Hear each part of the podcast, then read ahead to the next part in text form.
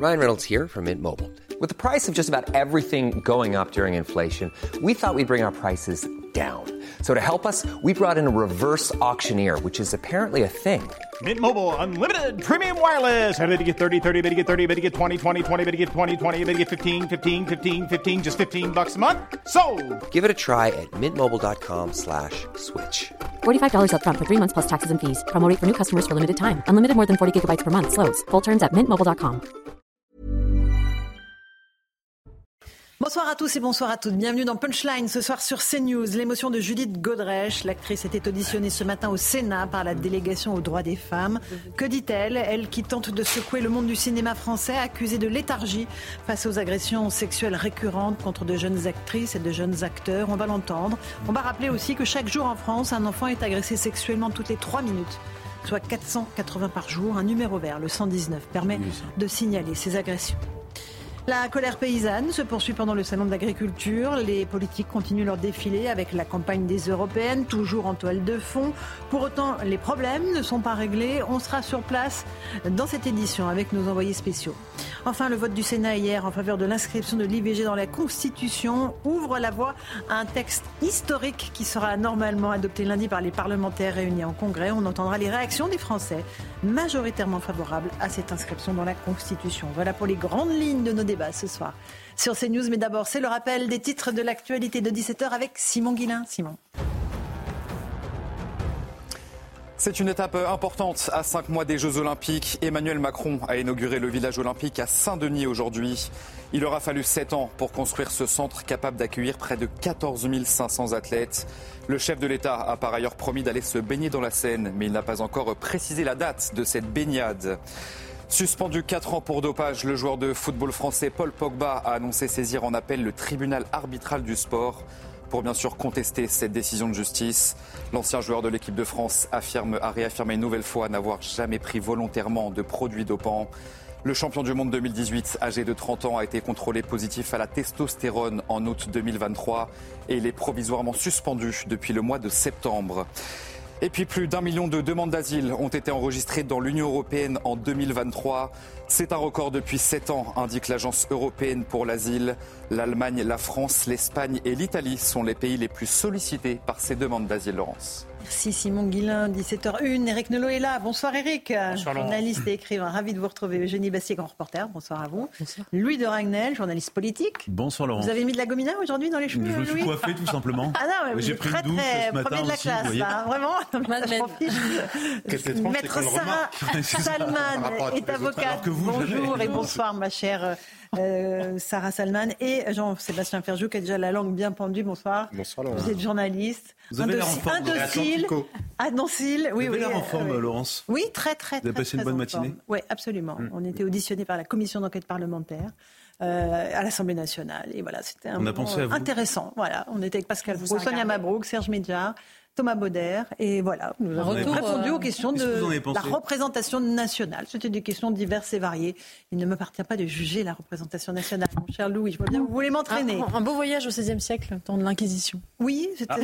Écoutez, je, je vous C'est laisse. pas le euh, principe de l'audition. Je suis pour la liberté d'expression. euh, je vous laisse euh, Parce que je- dicter le jugement. C'est vrai que ça faisait un Non, non, mais le principe d'une audition, moi je trouve ça très bien. D'autres chaînes ont été auditionnées aussi, mais les questions posées par les députés LFI, ce qui n'était pas le cas du président de la Bien sûr. commission Quentin Bataillon, étaient quand même particulièrement Écoute, il n'y avait pas de Vous savez quoi C'est ça qui est appréciable. Non, vous savez quoi Il y a des choses importantes dans l'actualité et je préfère qu'on consacre du temps le Parlement, à, parler. important. Oui, bien sûr, mais, mais voilà. Nous sommes d'accord. Je voilà, je préfère qu'on parle de, de l'actualité parce que j'aimerais qu'on se rende tout de suite devant la cour d'assises du Vaucluse où euh, le- il y a un premier soulagement pour la famille euh, du policier Éric Masson qui a été tué, vous le savez, à Avignon en 2021. Noé Schulz, vous êtes sur place avec Laure Parra dans euh, cette cour d'assises du Vaucluse.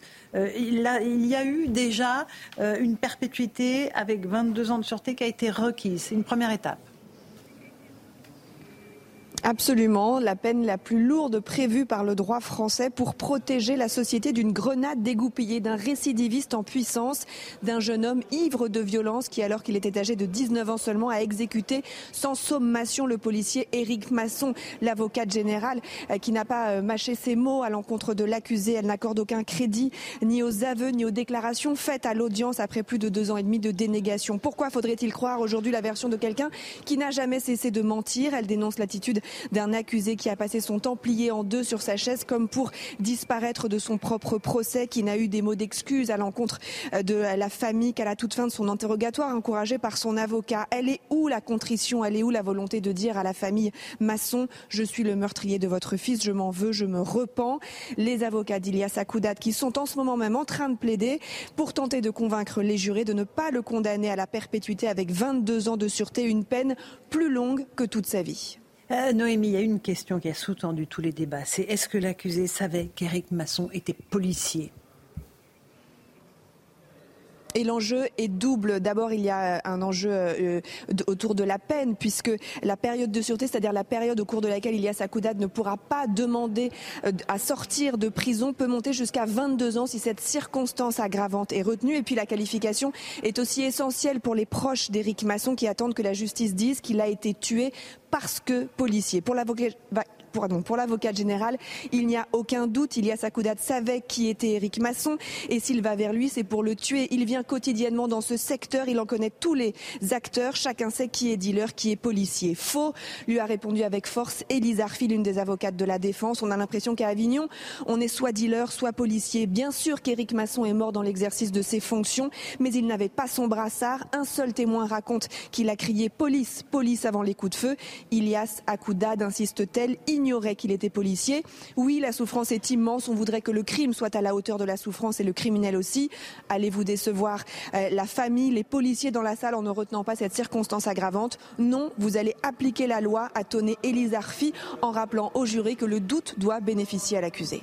Merci beaucoup Noémie Chauss sur place avec Laure Parra pour euh, ce procès extrêmement important de ce policier tué dans l'exercice de ses fonctions, maître Salva. Ah, il est vrai que le doute bénéficie à l'accusé en matière criminelle et c'est peut-être cet élément qui fait que cette circonstance aggravante ne serait pas retenue et ce serait un message, je crois, dramatique envoyé à la fois mhm. à la France et aux forces de l'ordre. Néanmoins, il est vrai qu'on doit prendre cela en compte, mais j'espère que la peine maximale sera prononcée et qu'il y aura finalement un 22 ans avec sûreté, voilà. Oui, la peine, la peine maximale, parce que si cette circonstance aggravante n'est pas retenue, je trouve que c'est un petit peu, euh, ça vide le procès de sa substance, puisque c'est cela qui est mis euh, en exergue. Bien sûr, bien sûr. Et on imaginerait la douleur pour la famille, Eric. Et les forces de l'ordre qui sont venues euh, soutenir massivement. Évidemment, et qui ont été frappées au cœur. Des femmes hein. de forces de l'ordre qui mm. sont régulièrement attaquées, donc je pense que c'est essentiel. bien sûr. Oui, au-delà de la famille, toutes les statistiques témoignent d'une explosion de la, de la, violence, donc les forces de l'ordre doivent être encore plus, encore plus protégées. De toute façon, il n'y a qu'une alternative. Ou ce sont les policiers qui font la loi sur le terrain, ou ce sont les voyous. Moi, j'ai choisi mon camp. Si vraiment, en plus, ils savaient qu'il était policier qui l'a fait en connaissance de cause, là, il y a vraiment. Euh, mm. il y a vraiment euh, Mais l'élément intentionnel est souvent difficile à prouver à la différence de l'élément matériel. c'est vrai que ça a été rappelé dans un premier temps, la défense, c'est que c'est pas lui qui avait tiré. Donc, mais euh, un, c'était pas lui qui avait tiré, et après, il savait pas qu'il était policier, ça a varié tout au long du Ça, ça joue vraiment pas en sa faveur. Bien sûr, sauf que le bornage, c'est un élément matériel facile à Du, téléphone Oui, l'élément intentionnel de la connaissance, de savoir s'il était policier, c'est un peu plus difficile. Louis Dragnel. Euh, et après, il y a une dimension aussi de, respect de la douleur des familles, parce qu'on ne peut pas, dans un cas, euh, expliquer qu'il est mort dans le cadre de sa mission de policier, et de l'autre, euh, dire qu'il n'a pas été tué en sa qualité de, policier. et puis, quand on regarde, je trouve que c'est l'illustration de l'ultra-violence quand même de, ces milieux-là. le policier a simplement demandé à, à essayer de faire baisser l'arme mmh. de la personne aujourd'hui qui est accusée. Euh, et donc ça illustre encore une fois euh, à quel point euh, il y a ces zones de non-droit où on tire un peu sur n'importe qui, policier ou pas policier. C'est même pas des zones de non-droit, parce qu'il y avait des policiers qui étaient là, qui patrouillaient et qui, sont, intervenus. Mais le fait que ça a été attesté, le, le cri police-police a été entendu. Pour moi, euh, je vois pas ce qu'en fait ce que doit prouver un policier en civil en plus dans le feu de l'action, parce que à chaque fois on regarde un peu la scène euh, comme si elle était figée. Nous, on est bien au chaud sur un plateau de télévision, euh, où certaines personnes sont bien au chaud en train d'essayer d'imaginer une scène théorique, sauf que dans le feu de l'action, bien les policiers n'ont pas le temps. Ils, vont pas dire décliner aussi leur numéro de matricule. et J'entends Louis, mais après c'est eux qui doivent être aussi agir dans les règles. Et là, mais, Eric Masson, bien sûr, mais la police en civil, absolument toutes les je suis d'accord mais la police en civil, par principe, quand elle est en civil, euh, le temps qu'elle sorte son brassard, ça peut prendre du temps. Et la dernière chose, c'est pas un perdreau de l'année quand même, euh, la personne qui est accusée, puisqu'elle a été euh, condamnée six fois pour trafic de stupéfiants. Attendons le, verdict. Non, j'ai pas grand-chose à ajouter à ça. Je pense que le contexte est important, mais que la grandeur, encore une fois, de la justice et du procès, c'est aussi de prendre des situations singulières et d'échapper au contexte, que ce soit d'ailleurs en matière de, sécurité ou de stupéfiants qu'en matière sexuelle, avec on a un contexte général de la société Mais je pense qu'à chaque fois, les procès doivent être euh, traités de façon singulière. Non, absolument, c'est un principe fondamental du droit. On est jugé par ce qu'on a fait, pas pour mmh. faire une leçon. Et si leçon il y a à donner de la justice, c'est la politique pénale mise en œuvre et éventuellement des indications qui seraient données par le garde des Sceaux, non pas évidemment dans des affaires en particulier, mmh. de manière générale, en demandant par exemple, aux tribunaux de se montrer particulièrement sévères euh, dans les cas où les policiers sont. On va avancer parce qu'il y a beaucoup de choses dans l'actualité. Il y a notamment cette réponse de Vladimir Poutine aux Occidentaux. Il prononçait aujourd'hui son discours euh, de l'État euh, de l'Union en Russie, tout près de la place rouge, devant un parterre complètement acquis à sa cause. Il a adressé une sérieuse mise en garde, évidemment, aux Occidentaux après les déclarations d'Emmanuel Macron. On fait le point avec Maxime Lavandier et on sera avec le général Clermont ensuite. C'est l'exercice annuel de Vladimir Poutine, le discours à la nation. Il s'adresse aux Russes, mais aussi aux Occidentaux et à Emmanuel Macron, qui a évoqué la possibilité d'envoyer des troupes occidentales en Ukraine. La réponse de Vladimir Poutine est ferme et claire. Tout ce qu'ils inventent en ce moment, en plus d'effrayer le monde entier, est une menace réelle de conflit avec l'utilisation de l'arme nucléaire et donc de destruction de la civilisation. Ils doivent comprendre que nous avons aussi des armes capables d'atteindre des cibles sur leur territoire. Devant un parterre officiel, le dirigeant russe n'a pas omis le bilan de la guerre en Ukraine qu'il a lancé il y a plus de deux ans. Conforté par les récents succès de son armée face à des Ukrainiens en manque de munitions faute d'accord avec Washington, le président russe a promis que ses troupes remporteront la victoire. Les capacités de combat des forces armées ont été multipliées. Elles avancent avec assurance en libérant de plus en plus de territoires. Un discours qui intervient à la veille des funérailles d'Alexei Navalny, dont Vladimir Poutine n'a pas dit un mot, et à deux semaines d'une nouvelle élection en Russie qu'il devrait remporter sans surprise. Voilà pour les menaces de Vladimir Poutine qui met donc en garde les Occidentaux contre une menace réelle de guerre nucléaire. Général Bruno Clermont, vous êtes avec nous. Bonsoir. Est-ce que le niveau de la menace est plus élevé ou est-ce qu'on reste dans la dissuasion classique? Non, je crois que le niveau n'est pas plus élevé. Euh, Poutine rappelle ce qu'il a rappelé à maintes fois, quand c'est pas lui qui le fait, c'est Medvedev, c'est la menace, ce qu'on appelle la, sanctuarisation agressive, le fait que c'est une puissance nucléaire et que cette puissance nucléaire, euh, si, si, si Bozar en était, elle brandit la dissuasion, c'est menacé, donc elle, procède à la dissuasion, mais il n'y a pas de, de à, ma connaissance, il n'y a pas un niveau d'alerte qui a été relevé dans les forces nucléaires euh, russe à l'issue de la, de la réunion de lundi dernier. Donc on est vraiment dans la, gesticulation stratégique. Ok. La doctrine nucléaire russe, elle est très claire. L'utilisation de l'arme nucléaire, c'est dans des cas très précis. On est, on est d'accord général l'utilisation d'une arme nucléaire, elle serait justifiée. Euh, vous vous souvenez, il y avait eu euh, l'audition de la directrice nationale du renseignement américaine, c'était en, en juin 2022, l'audition devant, le Sénat américain, elle avait dit qu'il y avait deux, deux conditions pour lesquelles euh, l'arme nucléaire pourrait être utilisée par les Russes. Une arme nucléaire tactique, plutôt une arme nucléaire qui va rétablir le rapport de force sur le champ de bataille. C'était en cas d'une défaite prévue de la Russie, inévitable de la Russie. Là, c'est vraiment pas le cas. Pour l'instant, la Russie n'est pas défaite. La Russie est en difficulté, mais la Russie va prendre l'avantage. Et puis, si le régime de Poutine était mis en danger, Poutine a resserré les boulons autour de lui. Il y a des élections dans pas très longtemps, et dans un pays où il n'y a pas beaucoup d'opposition, il va être réélu largement. Donc les deux, ces deux conditions ne sont pas réunies. Donc on n'est pas du tout aujourd'hui dans, le scénario de l'arme nucléaire côté russe. Et il n'y a pas non plus de menace contre le territoire russe d'attaque occidentale, on est d'accord alors on est toujours dans cette euh, ligne rouge qui a été fixée et que le président Zelensky rappelle régulièrement. Il dit, régulièrement, il dit ne vous inquiétez pas, je n'utiliserai pas vos munitions, vos armes pour frapper le territoire de la Russie. C'est une des lignes rouges qui fait que on, reste dans un conflit qui, euh, pour le plus grand malheur des Ukrainiens, est limité à l'intérieur des frontières de l'Ukraine, Crimée comprise. Euh, c'est important de le rajouter. Bon, mais on rappelle quand même que la Russie est la plus grande puissance nucléaire au monde, hein, avec plus de 5500 ogives. quand, voilà, c'est évidemment la menace de la destruction de la planète qui plane au-dessus de tout ça.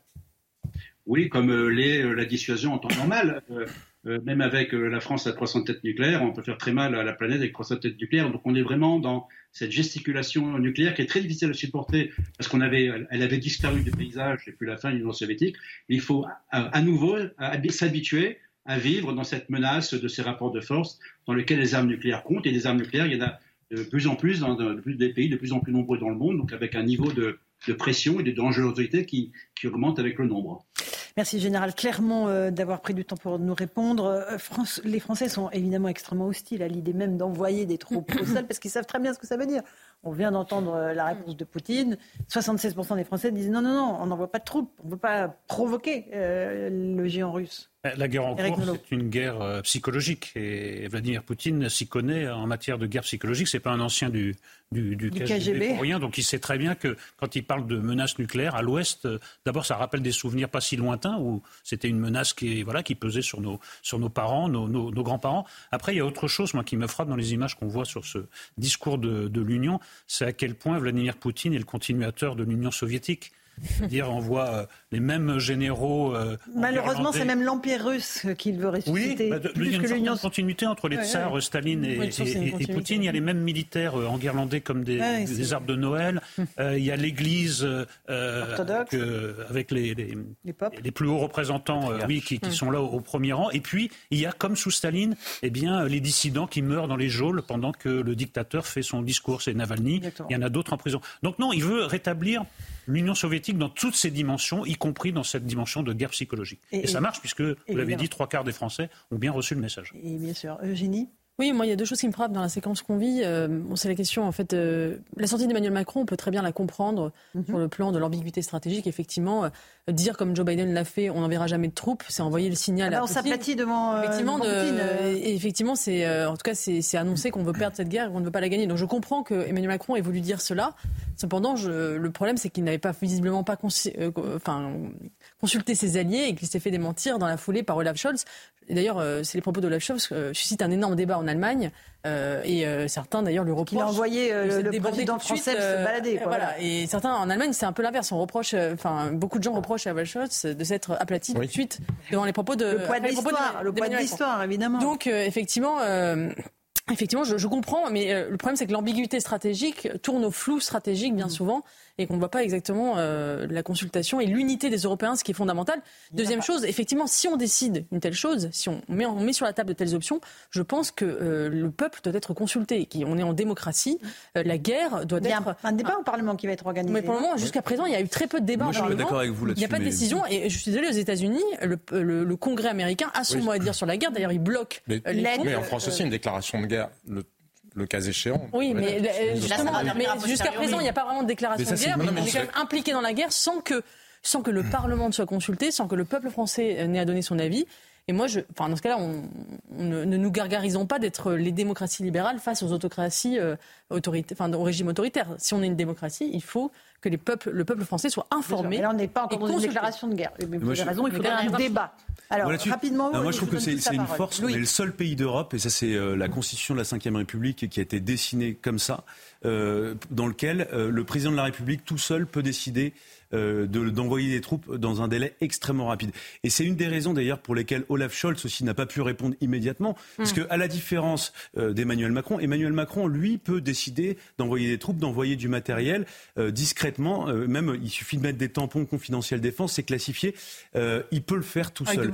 Olaf Scholz, à, à, contrario, lui est obligé de consulter son parlement et donc il peut pas s'engager sans avoir l'avis de son parlement. Quand on sait à quel point il est fragilisé sur ce sujet en Allemagne, ne pouvait pas faire autrement.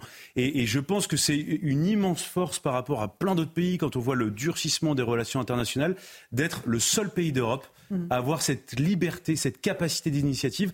Et dans énormément de situations. Je pense si on avait consulté les Français sur la guerre en Libye, euh, on n'en serait pas là aujourd'hui. Euh... Non, mais là, on ne peut pas remonter sur toutes les guerres euh, qu'on n'aurait pas dû mener. Hein. C'est une force aussi. c'est aussi une force qui permet à la France d'être crédible euh, sur, les questions militaires, puisque nos, adversaires, nos ennemis, nos partenaires savent qu'on peut aller très vite. Simplement sur le, discours de Vladimir Poutine, moi ce que je trouvais, ce que je trouvais intéressant, c'est qu'il se pose, c'est un discours qu'il volontairement il le fait en réaction. Menace réelle de guerre nucléaire, destruction de la civilisation. Mais, il se pose comme celui qui réagit. C'est pas la première fois. Que... donc il y a une forme d'inversion de la vapeur. Et, donc il, essaie il réagit de montrer... à Macron, c'est ça Exactement. Et il montre à son peuple, parce qu'en fait c'est une espèce de stratégie à double lame. Euh, en communication interne vis-à-vis des Russes, il explique regardez le discours belliqueux de l'Occident contre nous. Et donc si on est attaqué, on ripostera. Et c'est aussi un discours vis-à-vis de des autres pays occidentaux euh, pour leur dire attention aussi, on, voilà, on a toujours cette arme à disposition aussi un discours russe. On en reparlera tout à l'heure. Bien sûr, ce que je. Jean-Sébastien. il l'avait déjà dit, hein, c'est une menace qui a déjà été agitée euh, par la Russie. Il réagit bien sûr non seulement à Emmanuel Macron, mais à ce que les autres ont dit. La Maison-Blanche a démenti les propos d'Emmanuel Macron. Olaf Scholz, vous y faisiez référence, Eugénie a aussi dit qu'il était hors de question d'envoyer des troupes. Oui, bah, c'est parce que dit tout Poutine. Hein non, non, mais je sais bien. On est d'accord. Moi, je pense que la phrase d'Emmanuel Macron était extrêmement maladroite. Elle a au moins eu le mérite de mettre en évidence justement ces divergences majeures entre alliés. Et c'est quand même grave parce que là, ce qu'a fait Olaf Scholz, c'est quasi sans précédent. Olaf Scholz a balancé la présence d'instructeurs français sur le déploiement de missiles euh, à longue portée en Ukraine. Il a balancé ça sur la France et sur le Royaume-Uni. Ça ne s'est jamais fait entre alliés jamais fait entre alliés. Donc Emmanuel Macron avait posé la question est-ce que l'OTAN est en état de mort cérébrale? On peut légitimement se poser la question est-ce que l'Europe de la défense, au sens de ce qui s'est dessiné après 1945, comme ère de paix et justement euh, d'alliance, est en état de mort euh, de mort cérébrale? Parce que véritablement, là, on n'est plus sur des divergences de vues, on est mm. quasiment sur de l'hostilité entre la France et l'Allemagne. Et c'est très inquiétant. Et après, sur la Russie, sur, la Russie, un dernier mot. Ça augure rien de très très Un dernier hein, mot. Ouvrons les yeux. Nous sommes d'ores et déjà en guerre avec la Russie. La Russie mène une guerre hybride. Quand la Russie dit qu'elle veut intervenir pour soutenir euh, Moroni, les Comores, pour récupérer Mayotte, quand la Russie déstabilise les intérêts français en Afrique, quand la Russie mène des opérations de déstabilisation sans précédent en France, quand on voit que la Russie est derrière des manifestations de fermées en République tchèque et en Pologne, quand on voit Margarita Simonetta, vous savez, la patronne monde de RT, qui assume publiquement à la télévision russe et qui disait hier, regardez tous les réseaux russes que nous avons mis en place, que nous avons mis en place dans les pays occidentaux pour les déstabiliser. Il y a déjà une guerre hybride. Arrêtons de faire comme si ça n'était pas le cas, ce qui n'est certainement pas une raison pour ouvrir un conflit armé et pour aller dans l'escalade. Il faut ouvrir les yeux, vous avez raison. Euh, rapidement, Sarah, parce qu'on doit partir au salon. Ce que disait Eugénie Bastier, il faut aller jusqu'au bout et consulter les Français. Mais ce que dit Vladimir Poutine, je crois, Poutine, je crois que c'était complètement attendu. Et Emmanuel Macron a été, je pense, très maladroit parce qu'ensuite il rétropédale quand il voit que ses alliés n'ont pas dans son. Moi, je ne crois pas qu'il y ait de la maladresse. je, pense qu'il y a vraiment une voix de la France qui est singulière bah et qu'on ne peut pas s'aplatir dans les dictateurs. Non, et puis. Mais vous avez raison sur le bah, fond, mais c'était la manière de. Non, mais on ne peut pas. Sinon, il s'est gagné. Il peut faire ce qu'il veut.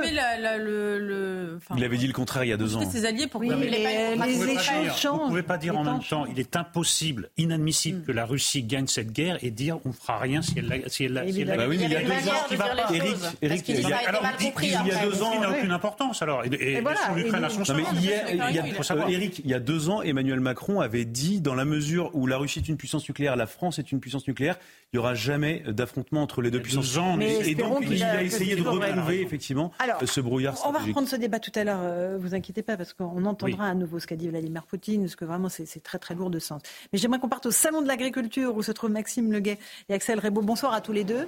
Euh, vous suivez toujours les défilés des politiques, on est évidemment dans le cadre de la campagne des européennes. Aujourd'hui, qu'est-ce que vous avez suivi? Euh, Qui est-ce que vous avez suivi? Et comment était l'ambiance, mon cher Maxime? Oui, bonsoir euh, Laurence. Effectivement, aujourd'hui, nous avons suivi euh, Marion euh, Maréchal qui est arrivée ce matin porte de Versailles avec un large sourire avant de commencer sa déambulation dans les allées du salon. À ses côtés pour l'accompagner Guillaume Pelletier et également Stéphane Ravier. Alors, point de passage obligatoire pour cette édition en 2024. Elle a rendu visite à Oreillette, cette star de l'édition, cette vache de race normande avant de continuer d'aller à la rencontre des éleveurs, des producteurs euh, laitiers. Alors, ce n'était pas l'effervescence comme cela avait pu être le cas pour euh, la visite de Marine Le Pen ou encore de Jordan Bardella, mais tout de même, la tête de liste de Reconquête pour les européennes a reçu un accueil très chaleureux de la part des euh, agriculteurs, des applaudissements spontanés également, des visiteurs et des mots d'encouragement.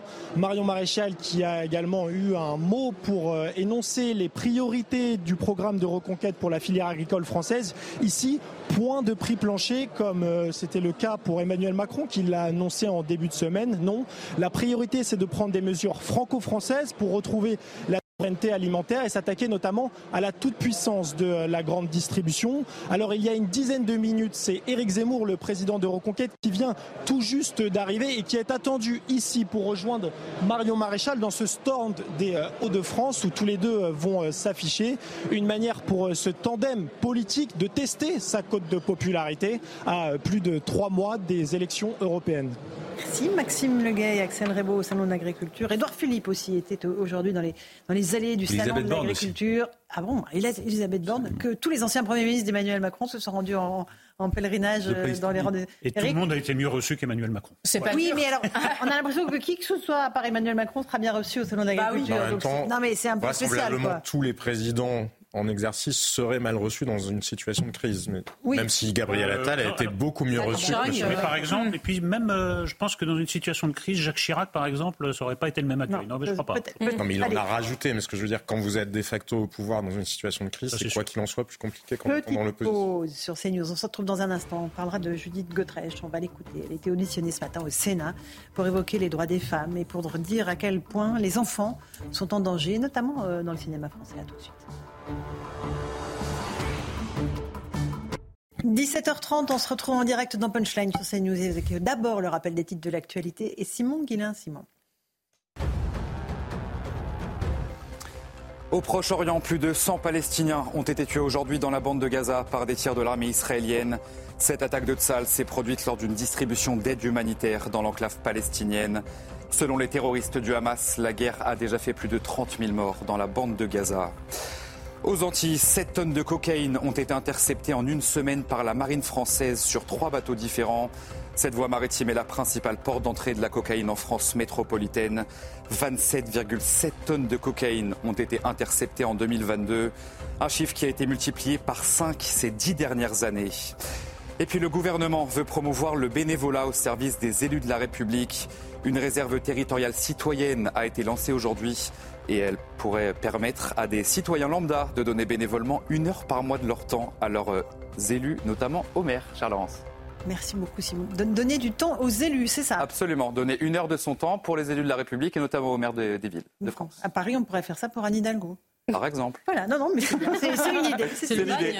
Mais euh, à Lyon, euh, à Marseille, à Bordeaux. Bon, merci beaucoup, Simon. On accueille maître Nathalie Tom Mazini, qui est avocate aussi. Bonsoir. Bonsoir. Euh, spécialiste des violences conjugales. J'aimerais qu'on écoute à nouveau Judith Godrèche, cette actrice qui prend la parole depuis plusieurs jours pour dénoncer les abus sexuels qu'elle a subis lorsqu'elle était âgée de 14 ans. Elle a porté plainte contre deux réalisateurs, Benoît Jacot et Jacques Doyon. Ce matin, elle était auditionnée devant le Sénat par la délégation aux droits des femmes.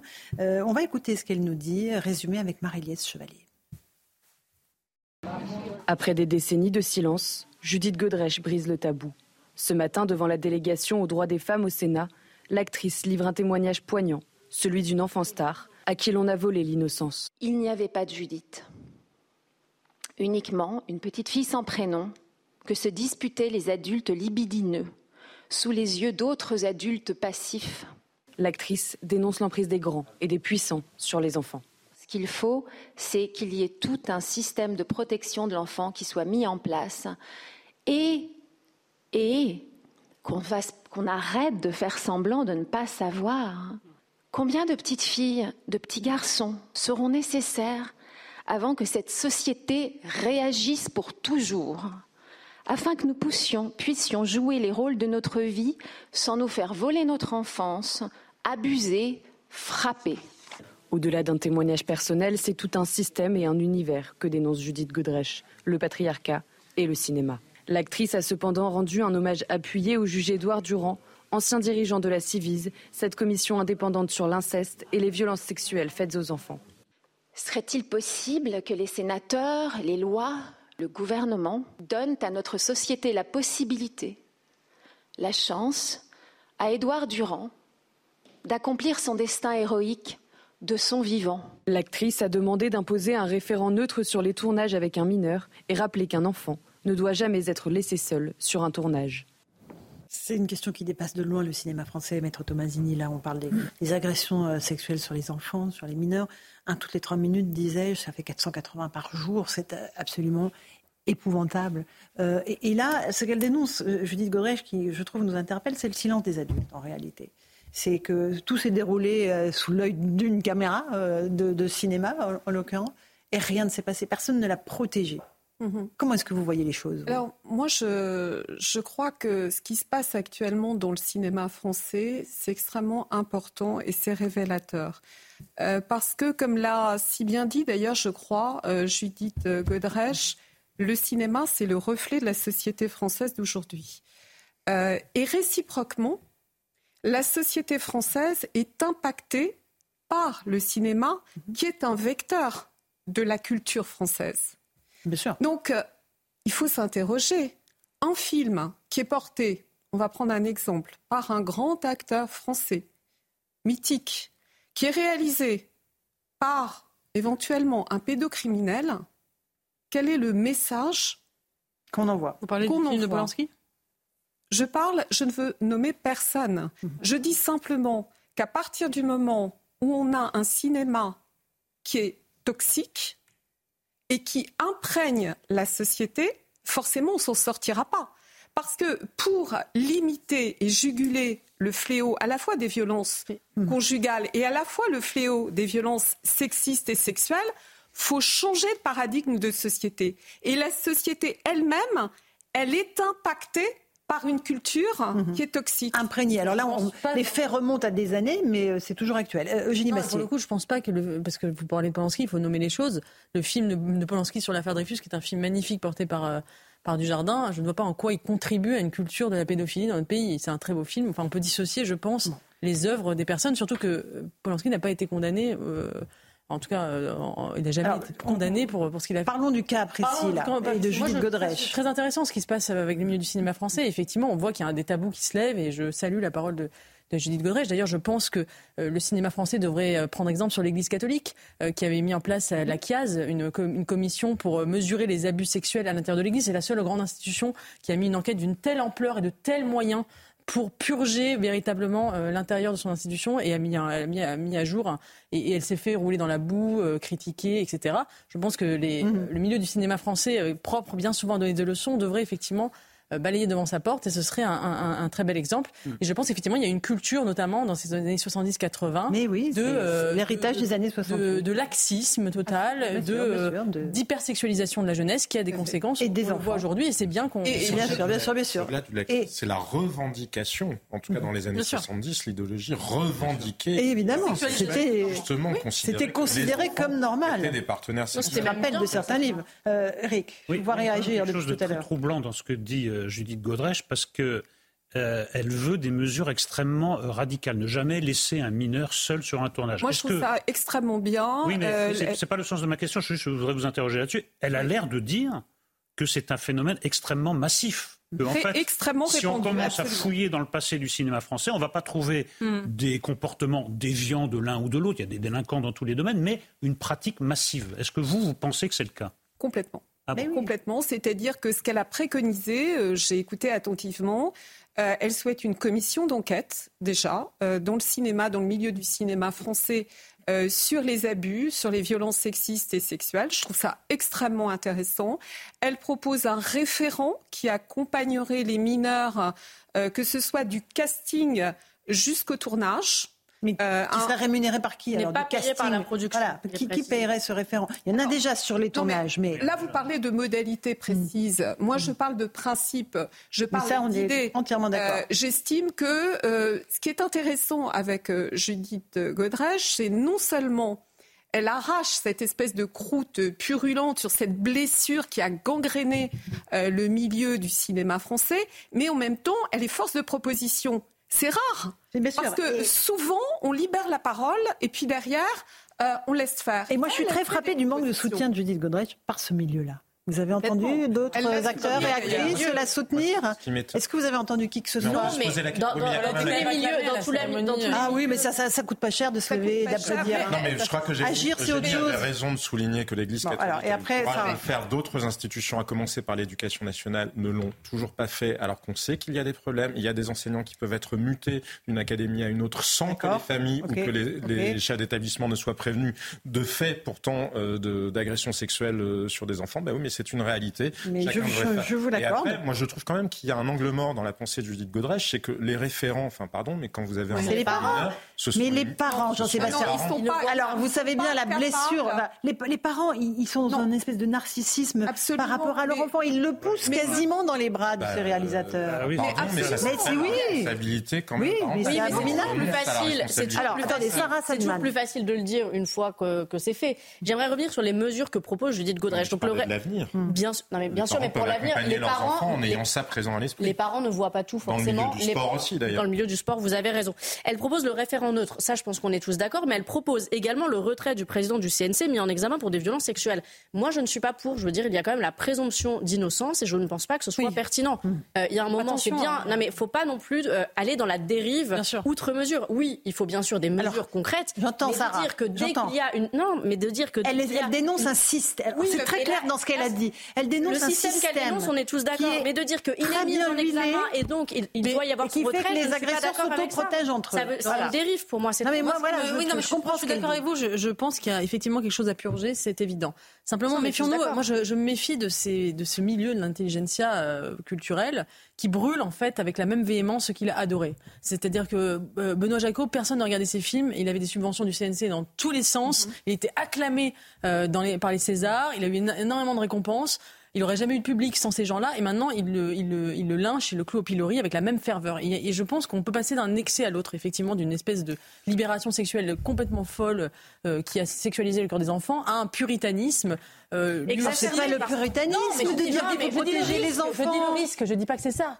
Je dis que le risque, il n'y a pas de risque d'aller dans l'autre sens. Eugénie, je pense que une position nuancée. Oui, oui. C'est vrai que c'est difficile. S'il y a un mérite quand même par rapport à, s'il y a un mérite par rapport à ce qui vient d'être dit, c'est qu'elle fait voler en éclats quand même euh, tous les présupposés autour d'un milieu, un milieu qui se croyait au-dessus de tout et je pense qu'il y avait au-dessus des lois, au-dessus de tout et qui pensait qu'il avait le droit de faire tout tout en donnant des leçons de morale à la terre entière. Et je pense que vous parliez de la question des parents. Je pense que les parents, à la suite de ces déclarations, vont redoubler de vigilance. Je pense qu'il y a beaucoup d'acteurs qui savent qu'ils sont dans le viseur, euh, qui vont faire très très attention. Vous estimez que le, fait que les parents voient la réussite de leur enfant mais comme je, suis d'accord. Mais je suis d'accord avec vous. Mais maintenant, oui, mais au lendemain de ces déclarations, au lendemain de toute cette séquence, je pense qu'il y a plein de parents qui vont être euh, beaucoup plus méfiants. Ben, euh, J'espère. Quand ils savent que ce système est gangréné et pourri Alors, juste qu'on écoute, attendez, on écoute Rachida Dati, parce qu'elle s'est exprimée, la ministre de la Culture, à propos de cette libération de la parole et surtout à propos du film de Jacques Doyon qui, a priori, ne va pas sortir à cause hmm. de, des révélations. Écoutez-la. La pédocriminalité, ça n'est pas un art. Les violences sexuelles, ça n'est pas de l'art. Un livre, par exemple, c'est une œuvre individuelle. Mhm. Vous pouvez très bien euh, sanctionner un auteur. C'est une sanction individuelle. Sur un film, c'est une œuvre collective. Est-ce qu'on doit punir, sanctionner tous les autres talents? Tous les techniciens, les maquilleurs, les secrétaires, les régisseurs, ceux qui investissent aussi dans ce film. Et donc je suis plus gênée de punir tout un film, de punir euh, tous les artistes sous diverses formes euh, en raison euh, d'un comportement inapproprié ou illégal, pénal, pénalement répressible d'une personne. Voilà la position mesurée, posée de la ministre de la Culture. Bah oui, normal. Madame Tomasini, quand elle dit la pédocriminalité n'est pas un art, évidemment, mais elle a été élevée quasiment en tant qu'art. Bon, dans certains livres, dans certains elle, elle, dénonce un système, mais euh, effectivement d'une manière mesurée. Elle fait la différence entre une œuvre collective euh, et une œuvre singulière, comme l'écriture euh, d'un livre. on ne peut être que d'accord sur le principe. Après, effectivement, sanctionner a posteriori, c'est toujours très compliqué. Mais euh, ce qu'il aurait fallu peut-être faire, hein, c'est qu'à un moment donné, il faut aussi considérer euh, les subventions qui ont pu être accordées à, euh, à ce film, euh, à ce réalisateur, à ce mhm. metteur en scène. Euh, et aujourd'hui, on va se poser la question, à mon sens, mhm. en amont. C'est vrai qu'aujourd'hui, sanctionner un film qui est une œuvre collective où vont pâtir euh, des tas d'intervenants, mhm. euh, c'est compliqué et ça pose question, euh, très clairement. Rapidement, il y a déjà des cas, on parle de l'IVG. on ne respecte pas la présomption d'innocence. Regardez bah, la série de Nicolas Bedos, Alphonse la série de Nicolas Bedos, Alphonse. Nicolas Bedos a fait une très bonne série d'ailleurs, que je recommande, euh, excellente, qui n'a reçu aucune publicité. Il n'a pas, pas, pu s'exprimer sur les médias. Les acteurs n'ont pas fait de promo parce qu'il a été accusé et sans qu'il ait été jugé sans que ça d'agression sexuelle, d'agression sexuelle, sans qu'il ait été même jugé. Enfin, donc c'est un déni de justice. Moi, à un moment, on peut pas se fier au tribunal médiatique tout le temps. Il faut mmh. attendre qu'il y ait une condamnation définitive ou pas. Luc Besson, par exemple, il n'a pas été condamné. Et pendant des années, on a dit euh, il faut peut-être le boycotter. Moi, je trouve que c'est pas acceptable de faire comme ça. C'est vraiment. Mais d'autant qu'on finira par arriver mécaniquement au jour où on aura le scandale inverse, où on se rendra compte a posteriori que quelqu'un a été accusé à tort. on peut évidemment, on est Ça arrive tous déjà Il y en a plein. Il y a énormément d'affaires. Je suis d'accord avec vous, mais d'où l'importance de défendre des principes et de défendre la présomption. Non, mais je crois qu'il faut. Non, mais c'est un principe cardinal du droit. Attendez, les amis, pas tous en même temps, parce que là. Il faut distinguer. Alors, après, je bien que Maître Tomazini ait la parole. Jean-Sébastien, si vous le voulez bien. En particulier enfin, ou d'une personne en particulier, et distinguer la sérialité. Effectivement, la sérialité des accusations, il me semble que Mme La sérialité. C'est le fait que des tas de... Serial killer. Si vous avez 50 personnes qui décrivent exactement... Si vous avez 50 personnes qui décrivent exactement la même chose vis-à-vis de quelqu'un, mm. les doutes sont quand même plus sérieux. Non, mais il y a les... non, mais, Vous pouvez pas vous fier à une construction intellectuelle. Il y, a, il y a des faits... Il y a difficile parfois. Mais là, je ne peux pas être euh, d'accord avec vous, si, si vous me le permettez, parce que euh, avant de souligner... Euh, les dérives exceptionnelles euh, du fait que justement on mette en exergue euh, ces violences sexistes et sexuelles multiples dans ce, dans ce milieu-là. Avant donc, de parler de ces exceptions, il faut se réjouir euh, du fait que cette omerta, ce silence, il faut d'abord se réjouir. Après, on regarde si on peut prendre des mesures telles que préconisées notamment par Judith Godrèche, les affiner sur les modalités et essayer de cadrer tout cela pour qu'il n'y ait pas de dérive. Mais avant de dire attention, euh, c'est forcé, il va y avoir des dérives. Il faut toujours qu'il y ait des gens qui, qui, mettent le frein. On a, passé du temps sur ce débat. non, mais juste qu'on rappelle que les agressions sexuelles ne concernent pas que les acteurs et les actrices, mais aussi tous les enfants. Je rappelais ce chiffre absolument terrifiant. Un enfant, hein, toutes les trois minutes agressé sexuellement dans notre pays, souvent dans son entourage très proche. Avec un numéro vert, le 119, qui permet de signaler toute agression contre un enfant. Le 119, on ne le rappellera jamais assez. J'aimerais qu'on évoque maintenant l'IVG, l'inscription de l'IVG dans la Constitution. Le Sénat a adopté hier le projet de loi euh, visant à inscrire ce droit euh, donc dans la Constitution. Euh, on, va voir ce que ça recouvre. Le, Congrès va se réunir lundi, sans doute pour valider cette inscription. explication Marie-Lise Chevalier, puis on débat ensuite. Ce matin, l'heure était à la satisfaction pour le garde des Sceaux, Éric Dupont-Moretti. J'ai envie de dire enfin. Enfin, cette liberté fondamentale pour les femmes de disposer de leur corps va entrer dans notre Constitution. Un avis largement partagé par les Français interrogés. Oui, oui c'est primordial et euh, ça devrait être dans la Constitution depuis depuis de nombreuses années ou même depuis toujours. C'est un acte fort euh, qui, qui va résonner, j'espère, partout dans le monde, là où la femme ne peut pas avorter librement. Les mentalités d'aujourd'hui, elles sont assez éveillées et le peuple ne permettrait pas euh, au gouvernement de revenir sur des sujets assez sensibles. Hier, 267 sénateurs ont voté pour, face à 50 sénateurs contre. Après, fait plutôt rare, des débats houleux dans cette Assemblée. Assieds-toi et ferme-la L'adoption définitive aura lieu lundi à Versailles, où Emmanuel Macron réunira les deux chambres en congrès.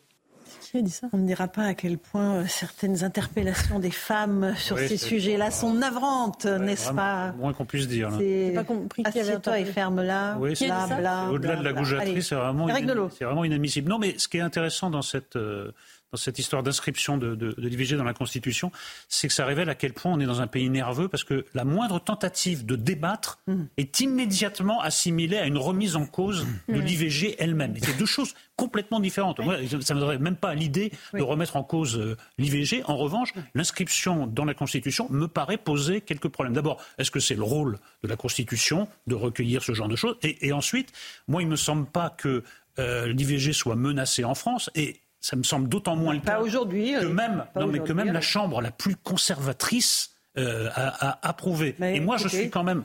Je suis quand même frappé. Faisons confiance à la sagesse de nos sénateurs et parlementaires. Ah mais tout à fait, mais ils ont fait preuve d'une grande sagesse. Mais je suis toujours bah, surpris que les féministes se préoccupent davantage des dangers imaginaires que des dangers réels. L'IVG n'est pas remis en cause, mais les assauts de l'islamisme bah. radical contre le féminisme font, pas, font, auprès de ces mêmes féministes mhm. sont accueillis avec beaucoup de complaisance. Mhm, Je trouve qu'il y a un deux poids deux mesures entre le réel et l'imaginaire. Voilà. Ok, Eric, merci. Mais alors, j'allais vous poser une question, Monsieur Nolot. Qu'est-ce qui vous dérange? Mais rien ne me dérange. Voilà.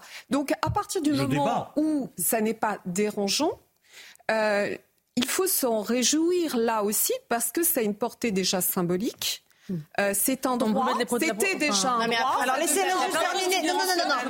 On va, on va laisser Madame Tomasini terminer sa phrase. S'il vous plaît. Simplement, je rappelle ce que vous disiez. C'était et c'était déjà un droit et ça l'est toujours. Ça va devenir un droit constitutionnel. Oui, mais dire ce qui est dérangeant. Mais il était bah, déjà constitutionnel. Alors, Moi aussi, je peux vous avez demandé la parole. dérangeant, c'est-à-dire qu'il y a un projet politique derrière cette inscription-là qui n'a rien à voir avec en soi la défense du droit à l'avortement, qu'encore une fois, personne ne, remet en cause. Quant à imaginer que la Constitution empêcherait de toute... Euh, enfin, ça rendrait les choses hein. irréversibles, c'est absurde. En 1919, l'Allemagne inscrivait dans sa Constitution l'irréversibilité des principes de la démocratie parlementaire. On a vu ce que ça a donné quelques années plus tard. Donc c'est de toute façon une illusion. Mais surtout, c'est un projet projet idéologique, c'est associer toute parole conservatrice à un doute. Mm. Parce que c'est ça que font ces féministes néo-progressistes. Je ne vous parle pas des femmes qui, sincèrement... Je ne suis pas une féministe néo-progressiste.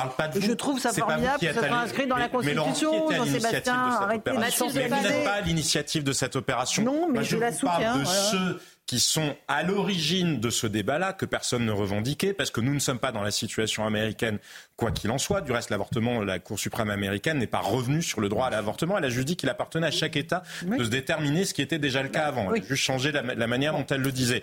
Mais il nous reste C'est un projet idéologique juste écouter. qui vise à associer On vous a entendu, conservatrice à la remise en cause de droits fondamentaux. C'est ça le piège. Ok, je vous ai entendu, mais vous parlez tellement fort que on a du mal. Non, non, mais moi, je ne suis pas en accord avec euh, la majorité des Français sur ce sujet, et, euh, même si je respecte absolument le fait qu'on veuille le faire, je, pense simplement que c'est, oui, en effet, stratégique, politique. Et euh, il y a deux choses qui me dérangent. Une, c'est que ça menace le droit de conscience, la clause de conscience des médecins, de certains médecins qui, veulent, qui refusent de pratiquer les avortements. Et je pense que la clause de conscience doit rester une liberté pour les médecins, c'est important euh, pour des médecins. Pour les avocats, là aussi. ça existe dans d'autres métiers, et je pense que ça va menacer la clause de conscience des médecins. Et deuxièmement, je remarque que le nombre d'avortements en France n'a pas baissé depuis 50 ans malgré les progrès énormes de la contraception euh, et voire même augmente. Et je suis désolée, je pense qu'il n'y a pas de matière à se réjouir de ça. Euh, et je pense qu'on pourrait interroger. Il n'est pas menacé. Oui, ça interroge notre société. Est-ce qu'on fait correctement l'éducation sexuelle dans notre pays Je pense que le, fait de se gargariser, oui euh, c'est qu'on apprend les choses. C'est un autre débat. C'est pas un débat. Ça fait partie du débat. Et je, ne veux pas remettre en question le droit à l'avortement, mais je, m'interroge sur le fait que. Et d'ailleurs, je, parlais avec le professeur Friedman de ça dans une interview au Figaro. Il me disait, c'est vrai, on ne l'explique pas pourquoi le taux le nombre d'avortements est aussi élevé, alors que la, la, la, et puis je vois. Doit y avoir peut-être une communication. Il n'est pas menacé puisque les femmes il reste 30 secondes la contraception. Pour autant, c'est un autre débat. Euh, je, je ne vois pas, je n'ai pas encore compris. Mais ce que je veux dire, c'est qu'il n'est pas menacé dans Mais il n'est pas menacé du tout. Bien la clause de conscience, vous faites totalement fausse route. Vrai. Euh, ça ne, ça n'est alors, alors, alors, alors pourquoi ils ont pas, elle n'a pas été garantie de voir la Vous main coupée qu'on va arriver vers un droit. Non, non, non, non, non, ne faites pas ça, vous allez faire Dans les prochaines années, non. À chaque fois, on nous dit ça. Bon, alors, merci, Maître Tomasini, d'être venu pour parler d'abord des violences euh, faites aux enfants et euh, de la cause des femmes. Merci beaucoup à vous. On fait une petite pause, on se retrouve dans un instant dans Punchline sur CNews et sur Europe 1. À tout de suite. Bonsoir à tous et bonsoir à toutes. Bienvenue dans Punchline ce soir sur CNews et sur Europe 1. À son tour, Vladimir Poutine nous met en garde, nous les Occidentaux, contre une menace réelle de guerre nucléaire. Ils ne comprennent pas cela, a-t-il fin de s'interroger devant un parterre acquis à sa cause à Moscou lors du discours annuel à la nation. L'ours russe n'a guère apprécié les propos d'Emmanuel Macron n'excluant pas l'envoi de troupes au sol en Ukraine. Un pas vide, glacial, Poutine nous menace de conséquences tragiques en se faisant très précis. Ils doivent comprendre, dit-il, que nous avons des armes capables d'atteindre des cibles sur leur territoire et donc qu'il y a une menace de destruction de la civilisation. À qui sont adressées ces paroles qui font froid dans le dos Aux Russes, d'abord, qui supportent l'effort de guerre et qui doivent voter dans quelques semaines pour réélire un Poutine seul en piste, puisqu'il a décapité l'opposition. À nos opinions publiques aussi, qui tétanisées seraient tentées de faire pression sur leurs dirigeants afin d'arrêter l'aide à l'Ukraine. À notre président, bien sûr, Emmanuel Macron, qui a fait entendre la voix singulière de la France en début de semaine. L'histoire nous rappelle, hélas, à quel point on ne peut pas faire preuve de faiblesse face à un tyran impérialiste. Mais force est de constater que notre réalité aujourd'hui, c'est l'inconsistance de notre réponse européenne.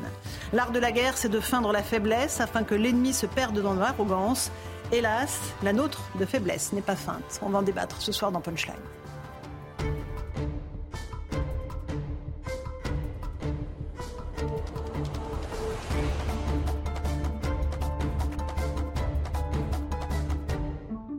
Il est 18h. On commence d'abord par le rappel des titres de l'actualité. Au Proche-Orient, plus de 100 Palestiniens ont été tués aujourd'hui dans la bande de Gaza par des tirs de l'armée israélienne. Cette attaque de Tsahal s'est produite lors d'une distribution d'aide humanitaire dans l'enclave palestinienne.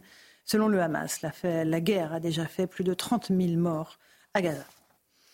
Une étape importante à cinq mois des Jeux Olympiques. Emmanuel Macron a inauguré le village des JO à Saint-Denis. Il aura fallu sept ans pour construire ce centre capable d'accueillir 14 euh, 500 athlètes. Le chef de l'État a par ailleurs promis d'aller se baigner dans la Seine. Il n'a pas précisé la date de cette baignade. Le nombre de détenus en France atteint un nouveau record. 76 258 personnes sont incarcérées aujourd'hui. C'est près de 4 000 de plus que le mois précédent. Au 1er février, les prisons françaises comptaient plus de 61 000 places opérationnelles. La densité carcérale s'établit à 123,5 Enfin, 146e jour de détention pour les otages détenus par l'organisation terroriste du Hamas dans la bande de Gaza. Trois de ces otages sont français. Ils se nomment Ofer, Orion, Oad. Nous pensons à tous ces otages ce soir et à leurs familles. Nous demandons, une fois de plus, leur libération immédiate et sans condition. Il est 18h02, on est en direct sur Europe 1 et sur CNews avec Eric Nolot. Bonsoir Eric, journaliste et écrivain. Avec Eugénie Bastier qui est grand reporter. Bonsoir à vous. Bonsoir. Louis de Ragnel qui est aussi journaliste politique. Bonjour Laurence. Nous sommes avec Jean-Sébastien Ferjou, journaliste également. Et maître Sarah Salman, Bonsoir Laurence. Bonsoir à vous. On va commencer, si vous le voulez bien, par cette réponse de Vladimir Poutine qui est glaçante. Il a tenu euh, tout à l'heure euh, un discours euh, évidemment tout à fait terrifiant. on va écouter ce qu'il dit et puis on va tenter de comprendre où se trouve le niveau réel de la menace qui pèse sur nous. D'abord, on écoute Vladimir Poutine. L'Occident nous a imposé une guerre en Ukraine et continue de mentir euh, en nous accusant de vouloir euh, attaquer l'Europe. Ils évoquent la possibilité d'envoyer des soldats de l'OTAN en Ukraine nous nous souvenons euh, tout de même euh, quel euh, était le sort de ceux qui ont envoyé des soldats sur le territoire de notre pays et les conséquences pour tous ceux qui voudront intervenir seront des plus tragiques.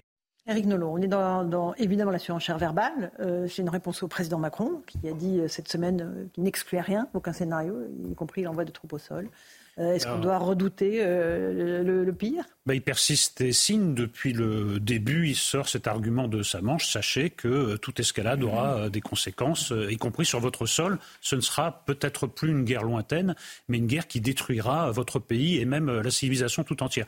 Alors il persiste et, il signe. Il s'adresse à la fois aux Russes et, à l'opinion internationale. Puis il manque quand même beaucoup. Hein. Une guerre qui a été imposée à la Russie, c'est quand même la Russie qui a attaqué l'Ukraine. Et en plus, on ne parle pas d'envoyer des troupes en Russie sur notre territoire, dit, euh, Poutine. Mais évidemment, euh, ce n'est pas d'actualité. Mais s'il y avait un envoi de troupes, ce serait en Ukraine, donc pas sur le, territoire russe. Donc, bah, écoutez, rien de nouveau, mensonge, propagande et puis euh, menace nucléaire message reçu par l'opinion euh, publique française qui, en effet, en alarme. Euh, une majorité de Français ne veut pas d'envoi de troupes au sol en Ukraine parce qu'elle sait qu'en effet, peut-être mettrait-il euh, en action ces menaces. Et il dit que les Occidentaux ne se rappellent plus de la guerre. Pardon, si, bien sûr que si. Les Occidentaux se rappellent bien de la guerre, malheureusement.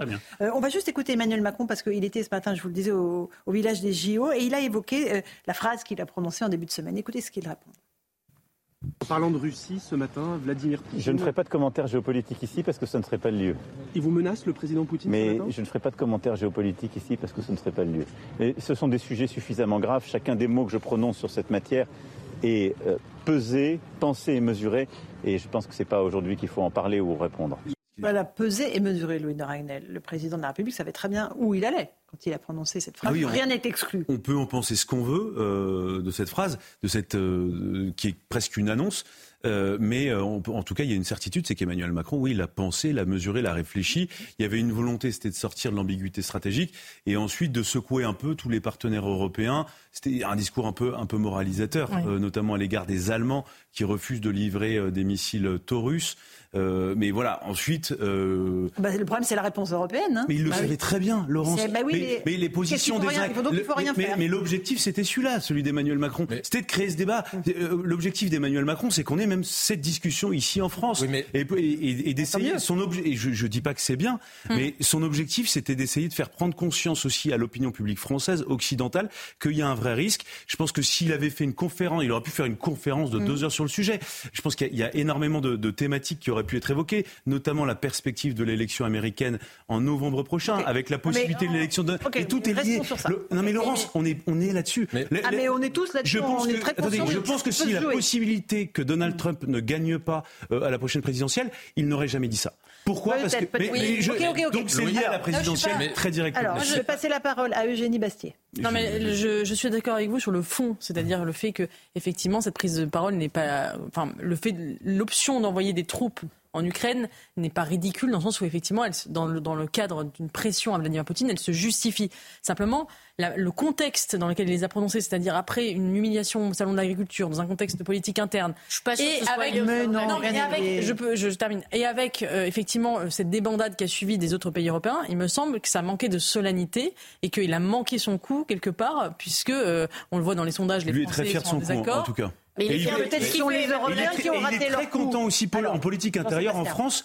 Ce qu'il a voulu faire aussi, c'est, comme vous voyez depuis le début de la campagne européenne, il essaye de montrer que le Rassemblement national est l'ami de Vladimir Poutine. Ah et donc en faisant cette déclaration, en faisant cette déclaration-là, il veut forcer, alors, il veut attendez, Rassemblement national à réagir. Je sais que vous aimez ça. J'aimerais juste qu'on écoute Vladimir Fedorovski, ancien diplomate russe, écrivain aussi d'origine ukrainienne, qui lui a bien, euh, connaît bien euh, l'univers euh, à Moscou et il, il va nous analyser les propos de Vladimir Poutine. On écoute Vladimir Fedorovski.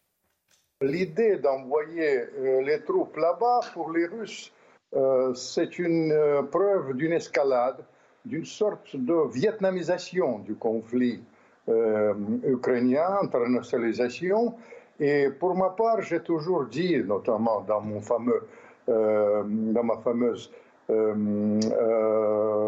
tribune au Figaro qu'on vit le moment le plus dangereux peut-être de l'histoire de l'Europe depuis la Deuxième Guerre mondiale. Et hélas, cette escalade peut euh, nous amener à une guerre totale. Voilà, c'est très très pessimiste, M. Fedorovski, Jean-Sébastien Ferjou. C'est pour ça que je pense que autant on peut, oui, penser que la phrase du président de la République était euh, intentionnelle, ce n'est pas une gaffe euh, qu'il a faite évidemment, autant elle était maladroite. Et là, je suis absolument pas d'accord avec ce que vous dites. Elle est très maladroite. Parce que il y avait une autre partie de la phrase qui était importante dans ce qu'a dit Emmanuel Macron. Il a dit, et c'est un vrai changement par ailleurs de mhm. la diplomatie française, il est hors de question de laisser la Russie gagner. Mhm. Ça, c'est la vraie phrase. Parce que quand vous prononcez cette phrase-là, vous êtes dans l'ambiguïté stratégique. Parce que, effectivement, cette ambiguïté-là, c'est de dire par quels moyens vous faites en sorte que la Russie ne gagne pas. Mais là, ce qu'il a fait, c'est étaler les divisions européennes. Alors certainement, ça peut ah avoir une valeur, mais ah si on joue à ciel ouvert, évidemment que Vladimir Poutine se réjouit du fait que la Maison Blanche, tout le monde est démenti. Et on ne fait pas trembler. Au-delà de ça, même cette déclaration ne l'a jamais fait changer. Laissez-le terminer qu'on n'a pas de capacité de projection. On va pas les combattre. Ça aurait certainement du sens de dire ça si nous étions capables de faire quelque chose. Je suis entièrement d'accord. La réalité, il serait plus utile de parler d'économie de guerre, de nos capacités de production, du rythme auquel nous serions capables et après, j'ai écouté toutes vos analyses. J'ai une question, si vous le permettez, et je vais la faire euh, poser à Eric Nolot. Qu'est-ce qui se passe si les troupes russes, allez-y, Eric. Qu'est-ce qui se passe si les troupes russes enfoncent euh, la défense ukrainienne et marchent sur Kiev? Il y a un seul dirigeant qui tient un discours cohérent, c'est Emmanuel Macron qui dit eh, ils ne peuvent pas gagner cette guerre. Donc on se donnera les moyens pour que les Russes ne gagnent pas cette guerre. Les autres, le chancelier allemand, les autres disent la Russie ne peut pas gagner cette guerre, mais si elle la gagne, on la laissera gagner. Eric, ça n'est pas, cohérent dans la mesure où précisément personne n'imagine. Alors je repose la question qu'est-ce qu'on fait Ils, ils enfoncent mais je vais vous la dire... défense ukrainienne.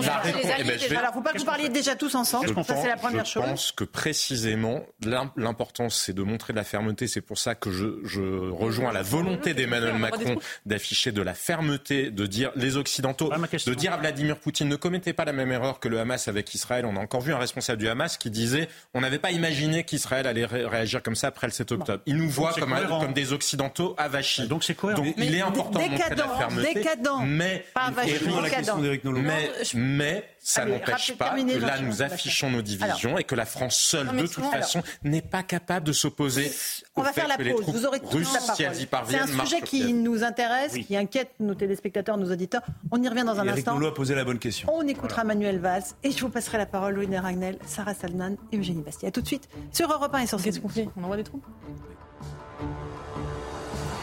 18h15, on se retrouve en direct dans Punchline sur CNews et sur Europe 1. On continue à parler de cette grande inquiétude face à l'attitude de la Russie, Vladimir Poutine, qui menace aujourd'hui les Occidentaux euh, d'une escalade, notamment euh, nucléaire. On va écouter Manuel Valls avant de reprendre les débats. Je sais qu'il y a beaucoup de personnes qui veulent encore s'exprimer. Manuel Valls, ancien Premier ministre, était l'invité ce matin de Sonia Mabrouk sur Europe 1 et sur CNews. Il dit, de Romanesa, pardon, excusez-moi, il dit la guerre n'est pas impossible. Écoutez-le. Il faut dire la vérité aux Français la guerre n'est pas impossible.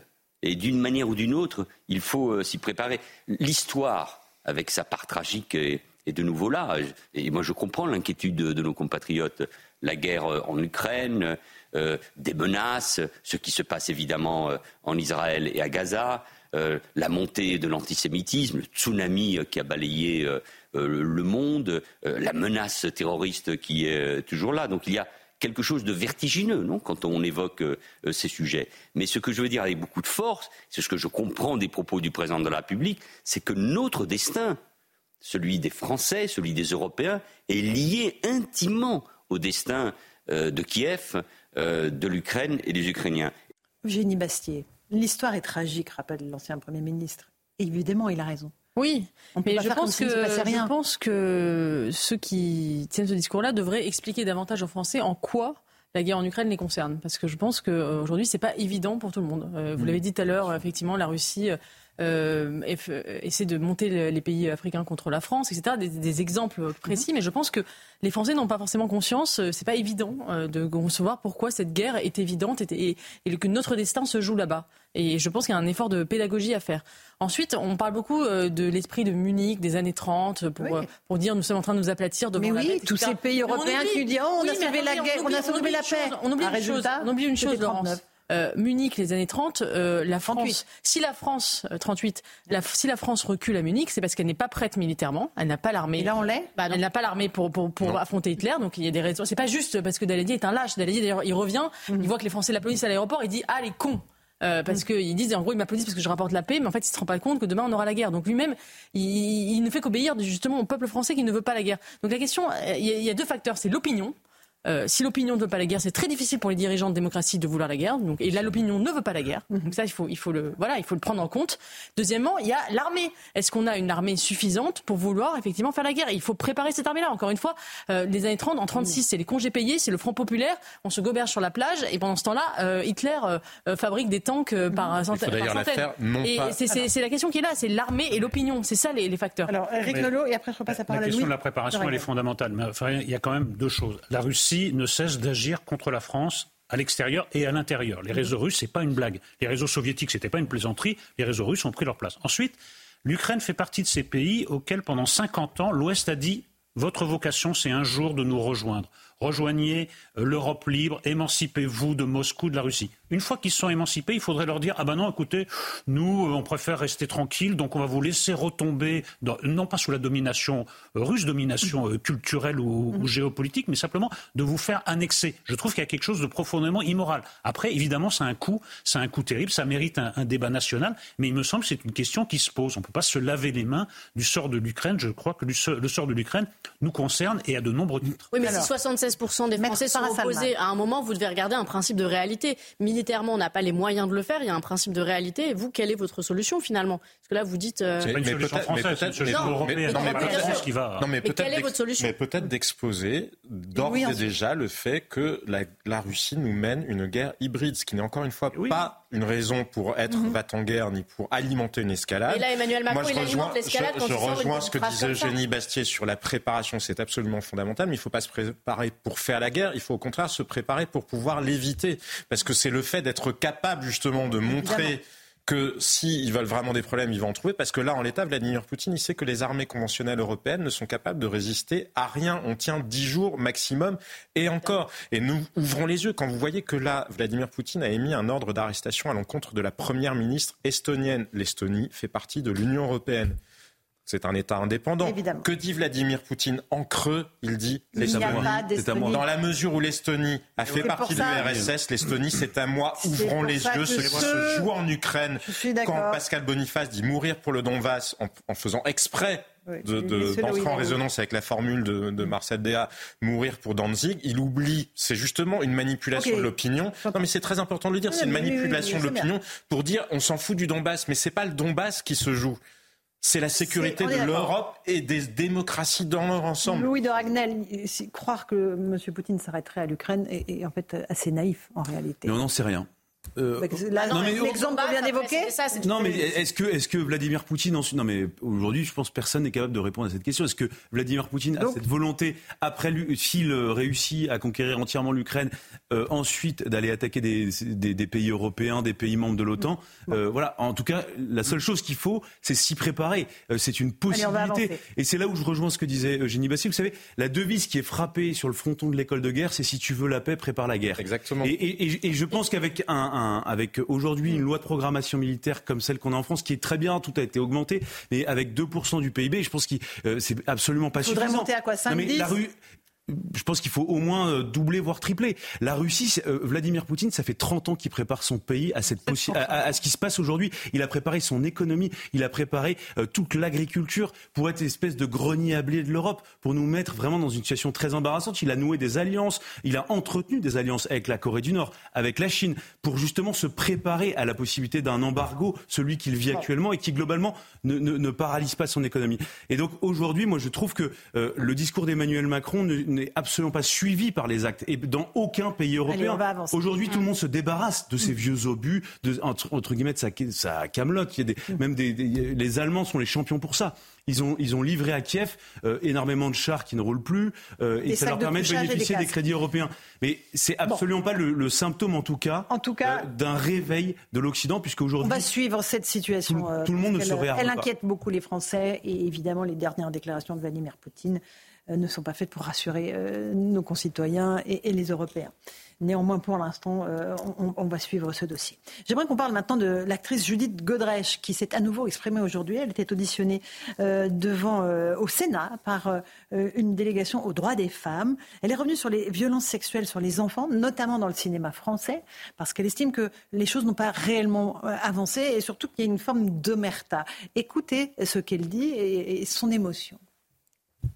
Combien de petites filles, de petits garçons, combien de petits pieds dans la porte seront nécessaires avant que cette société réagisse pour toujours? Ce qu'il faut, c'est qu'il y ait tout un système de protection de l'enfant qui soit mis en place et, et qu'on qu'on arrête de faire semblant de ne pas savoir qu'on arrête de faire semblant. Quand je parle aujourd'hui de certains réalisateurs que je dénonce et que je porte plainte, il y a encore des gens qui étaient présents sur ces tournages, qui ont vu, qui disent qu'ils vont apporter leur soutien à ces abuseurs. Voilà pour Judith Godrèche, Eric Nelot, ce qu'elle dit, voilà, et elle a porté plainte contre Benoît Jacot et Jacques Doyon.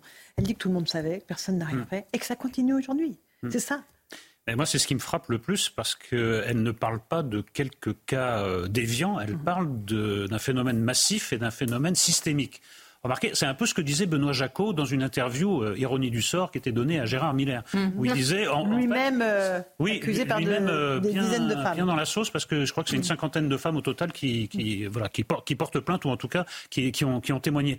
De, Benoît Jacot disait en termes extrêmement crus, extrêmement cyniques, en fait tout ça, c'est un système de prédation qui est organisé sous couvert du cinéma.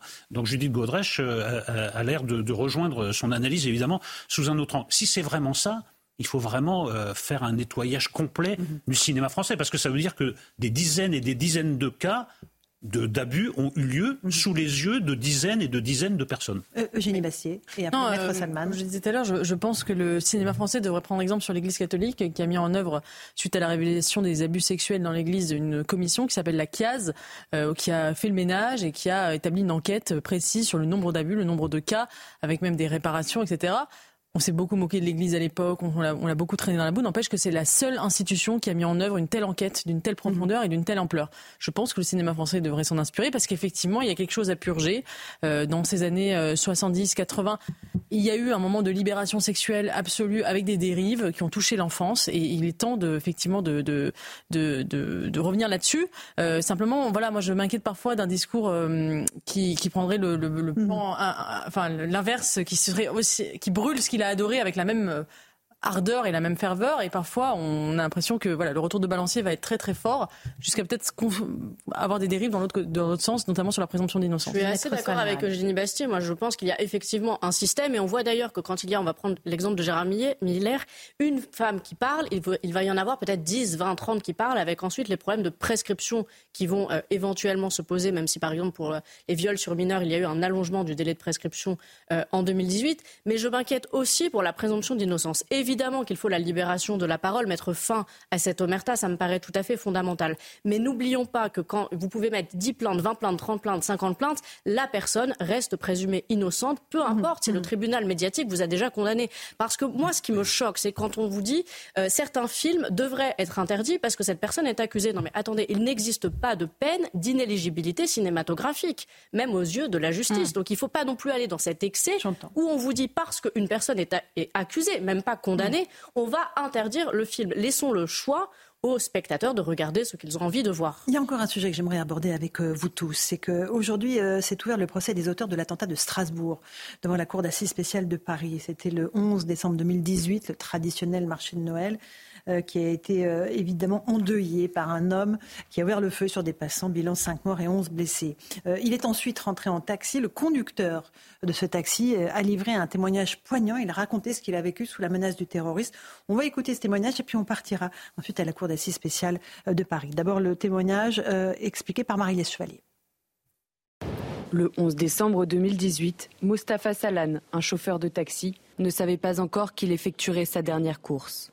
Il est 19h58 lorsqu'un terroriste rentre dans sa voiture. J'arrivais là pour déposer des parlementaires et je vois un type arriver au loin avec un regard noir, une masse en dessous, il monte dans la voiture et là il m'ordonne de partir et de l'emmener dans un quartier qui s'appelle euh, le Nedorf. En réalité, ce terroriste, c'est Shérif Shekat. Il vient d'ouvrir le feu en plein cœur du marché de Noël de Strasbourg en criant à la Wegbar. Cinq personnes viennent d'être tuées. Le terroriste est blessé Mostafa Solan le convainc de s'arrêter pour le soigner.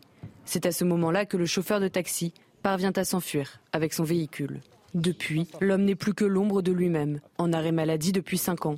Il a tout perdu. Je le paie très cher, psychologiquement, physiquement, financièrement et voilà, euh, familial aussi. L'attentat de Strasbourg, c'est l'attentat le plus oublié. Pour la bonne raison, c'est que l'attentat de Strasbourg n'a pas eu un hommage national. Le procès de cet attentat s'est ouvert aujourd'hui, en l'absence du terroriste, abattu par la police le 13 décembre 2018, après deux jours de traque. Voilà, on va partir euh, donc à la Cour d'assises spéciale de Paris rejoindre Célia Barotte. Bonsoir Célia. Euh, les débats ont commencé ce matin. les accusés ont déjà pu s'exprimer, c'est bien cela? Oui, le seul accusé dans le box qui encourt la réclusion euh, criminelle à perpétuité a déclaré Je suis dans la démarche de dire toute la vérité. Jamais j'aurais su que cette arme aurait pu servir à un attentat. Quant aux trois autres accusés placés sous contrôle judiciaire et qui risquent jusqu'à 10 ans de prison, l'un d'eux a eu euh, des mots euh, pour les victimes et les deux frères nient toute implication ou connaissance du projet du terroriste de l'attentat du marché de Noël de Strasbourg. Cette ouverture de procès, c'était aussi l'occasion pour les avocats des parties civiles de demander la retransmission du procès par le biais d'une web radio pour permettre aux nombreuses parties civiles, elles sont une centaine, qui sont dans l'incapacité euh, de se déplacer à Paris, de pouvoir suivre le procès. La réponse au sein de cette web radio sera donnée lundi. Merci beaucoup Célia Barotte. Euh, donc depuis la Cour d'assises spéciale de Paris, le terrorisme islamiste, évidemment, euh, est toujours extrêmement présent dans notre pays, Maître Salman. Oui, j'aimerais d'abord préciser que c'est la Cour spéciale, donc c'est délocalisé à Paris et que ce ne sont pas des jurés euh, qui vont juger, mais des magistrats professionnels. C'est important aussi de le préciser. Pour être partie civile, il y a des conditions, parce qu'il y a beaucoup de personnes qui voulaient être partie civile, mais qui sont intervenues a posteriori des, des, faits. Donc il fallait, il y a quand même des conditions et certains ne pourront pas être retenus pour être partie civile. Ça met aussi en exergue ce procès, donc je ne peux peut pas préjuger de ce qui va se passer. La radicalisation en prison, parce qu'il était question d'une mhm. forme de radicalisation en prison. Il avait été en contact avec d'autres. Et donc, ça nous montre que la prison qui est là pour punir, il, y il avait beaucoup de mentions à son casier judiciaire, peut aussi être le lieu de prosélytisme. Et peut-être qu'on aurait pu faire quelque chose si on avait pu anticiper un minimum et encadrer les choses. Quand, on voit qu'il y a de la radicalisation en prison, il est de notre devoir de faire le nécessaire. Eric Nolot. Et ça pose. Alors d'abord, euh, quelque chose qui devient fréquent, mais c'est toujours vertigineux, c'est comment votre vie peut basculer en un dixième de seconde. Alors ça peut être euh, fatal, une blessure grave, une, une, mort, mais ça peut être quelque chose comme a vécu cet homme, une dépression totale. Et puis ça pose un autre problème, ce genre de procès, c'est comment juger les complices en l'absence du, du, principal euh, coupable. comment, comment on détermine les, les responsabilités, la tentation de vouloir les punir plus sévèrement parce qu'on n'a pas le coupable ou au contraire dire au fond. C'était en 2018, là c'est en 2024. Le temps des faits n'est pas le même que le temps euh, judiciaire, ça il faut aussi le rappeler, et ça a permis d'écouter beaucoup de témoins, de faire éventuellement des reconstitutions. Mais vous avez raison sur ce point, n'oublions pas que le doute bénéficie à l'accusé hein, en matière criminelle. Il est 18h30, l'heure du rappel des titres de l'actualité sur CNews et sur Europe 1 avec Simon Guillain. Simon. La Russie annonce interdire les exportations d'essence à partir de vendredi. Cette mesure sera en vigueur pour euh, une durée de six mois. Une décision prise pour stabiliser les prix à la pompe sur le marché intérieur, indique le gouvernement russe aujourd'hui dans un communiqué. L'immobilier ancien plonge après des années de flambée. Les prix ont baissé de 4% en 2023. Une dégringolade qui devrait d'ailleurs se poursuivre dans les prochains mois. La chute est d'autant plus spectaculaire que les prix étaient encore en progression au deuxième trimestre de l'année dernière. Et puis cet hiver se classe au troisième rang des hivers les plus chauds jamais enregistrés dans le pays. Entre début décembre et fin février, le mercure devrait dépasser d'environ 2 degrés les normales de saison. C'est la sixième année consécutive que les températures sur trois mois d'hiver sont plus chaudes que les moyennes, Laurence. Merci beaucoup Simon Guillain. Eric Nolot, la planète se réchauffe. Ben, la preuve. La preuve, voilà. Euh, l'hiver le plus chaud jamais euh, euh, enregistré dans notre pays. On va faire une petite pause. On va continuer à parler de la justice et de l'état de notre justice avec Béatrice Brugère, magistrate, qui sort un livre qui s'appelle Justice, la colère qui monte. Les Français ont beaucoup de récriminations contre leur justice. Puis on va parler aussi du nombre record des détenus qui vient encore d'être battu dans notre pays. A tout de suite dans Punchline sur CNews et sur Europe 1. 18h36, on se retrouve en direct dans Punchline sur CNews et sur Europe 1 avec euh, Béatrice Brugère. Bonsoir, vous êtes magistrate, vous êtes secrétaire générale unité magistrat. Et vous publiez ce livre Justice, la colère qui monte, Plaidoyer pour une refondation aux éditions de l'Observatoire. C'est un livre extrêmement important parce que vous posez un diagnostic en profondeur sur l'état de notre justice. Il y a un vrai désamour entre les Français et leur justice. Ils jugent durement, pour le coup, ceux qui sont chargés de rendre la justice, de prendre des décisions qui sont jugées trop lentes, trop laxistes. Il y a beaucoup de préjugés à l'égard de ceux et des magistrats euh, qui euh, sont chargés d'assurer la justice. Est-ce que tout est vrai? Est-ce qu'on on peut se dire aujourd'hui que c'est un constat d'échec et ce désamour, il a des causes profondes? Oui, alors ce qui est intéressant, c'est que en effet, c'est d'objectiver le désamour, parce que vous savez, dans l'amour, tout est subjectif. Mhm. Donc, euh, c'est ce qui était intéressant euh, pour moi, si vous voulez, c'était euh, dans la, à la place où je suis, c'est-à-dire à la fois une magistrate euh, de terrain et puis une syndicaliste qui a pris euh, un peu de recul et qui participe à la fabrication, aux coulisses aussi, et au côté administration, enfin à l'administration, à la gestion de l'administration, de voir un petit peu pourquoi d'aller en profondeur, de comprendre pourquoi on en est arrivé là. Et euh, ce constat, il a été fait d'abord par les États généraux euh, de la justice, qui a été un grand moment de doléances euh, qui sont remontées, qui, était très intéressant, parce que ça a permis vraiment d'objectiver une, une multitude de mots. Oh. Mais, mais, en fait, l'enjeu... On, on, va faire le diagnostic vraiment dans le détail, Béatrice Brugère. Mais les Français, ils ont des préoccupations qui ne sont pas à, à objectiver. C'est mon affaire, ça fait des, années qu'elle elle, n'est pas jugée. Ma plainte, elle a été classée sans suite. J'ai aucune nouvelle de la justice. C'est très concret en réalité. Oui, et c'est la raison pour laquelle euh, je suis partie d'un sentiment qui me semble tout à fait intéressant, qui est celui de la colère. Parce que c'est quoi la colère? La colère, c'est d'abord de la souffrance. La souffrance, ça peut être multiple. Ça peut être, comme vous dites, les délais, une forme d'injustice, ne pas avoir été entendu, euh, d'avoir des procédures qui traînent, euh, qui, sont maltraitées. Ça, ça, peut être plein de choses. Et cette souffrance, elle me semblait extrêmement intéressante à mettre en parallèle aussi avec une autre forme de souffrance qui est celle de tous les acteurs qui sont autour de nous. On l'a vu souvent, les policiers, les gendarmes, les experts, tout le monde se plaint. Et puis, assez récemment euh, une forme aussi euh, de souffrance en interne. Les magistrats aussi disent on n'en peut plus, euh, on, est, on est sous la pression, on n'a pas assez de moyens. Donc je trouvais que c'était intéressant de remettre j'allais dire, du chaud de, la vérité, d'incarner mhm. non pas simplement un diagnostic froid, technique, mais d'incarner aussi cette colère. Et pourquoi? Parce que la colère, c'est quand même euh, c'est de la souffrance, mais l'étape d'après, euh, c'est la révolte. Et la révolte, c'est la désespérance. Et, donc la fin de l'état de droit. C'est la désespérance, la révolte. c'est quand on n'a plus rien à perdre. Et donc l'idée, c'est de dire aussi attention, il faut écouter cette colère. Elle est importante. Euh, elle est parfois légitime, parfois illégitime. Peu importe. Il faut l'entendre. Il faut savoir y répondre. Et ce que j'ai constaté, c'est qu'en réalité, les crises se succèdent, s'accumulent et on n'y répond jamais. Mhm. Quelles que soient les recettes, on n'y répond jamais. Et la preuve en est, c'est qu'en fait, c'est un ministère qui est en réforme permanente. Mhm. On passe son temps à le réformer. Donc soit les réformes sont mauvaises, soit il y a un problème de méthode. Et l'idée principale, c'est de dire stop aux réformes. En fait, arrêtons de réformer, arrêtons de bouger tout le temps posons euh, un autre ah, regard qui est celui d'une refondation. Alors c'est valable pour tous les secteurs de la société française, pas uniquement pour la justice. J'aimerais juste qu'on écoute un tout petit extrait d'Éric Dupont-Moretti, il y a quelques semaines, quelques mois, euh, qui disait ça y est, euh, grâce au budget qui a été alloué à la justice, c'est la fin de la clochardisation de la justice. Écoutez le garde des Sceaux. Je suis venu ici tourner avec vous la page de mauvaises habitudes qui gangrènent notre justice depuis plus de 30 ans. La première de ces mauvaises habitudes est celle qui consiste à demander toujours plus à la justice en lui donnant toujours moins. Oui, je suis venu tourner avec vous la page du délabrement, de la clochardisation de la justice française. La route est encore longue, bien sûr, mais nous allons désormais dans la bonne direction et d'un pas résolument assuré.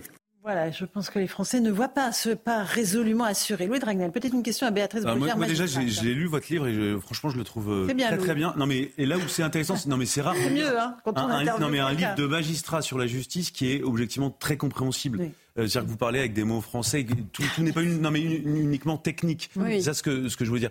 Non, ce que je trouve intéressant, c'est que vous, vous balayez tout le spectre, il n'y a pas de tabou, vous levez, euh, enfin, il n'y a, aucun tabou pour vous.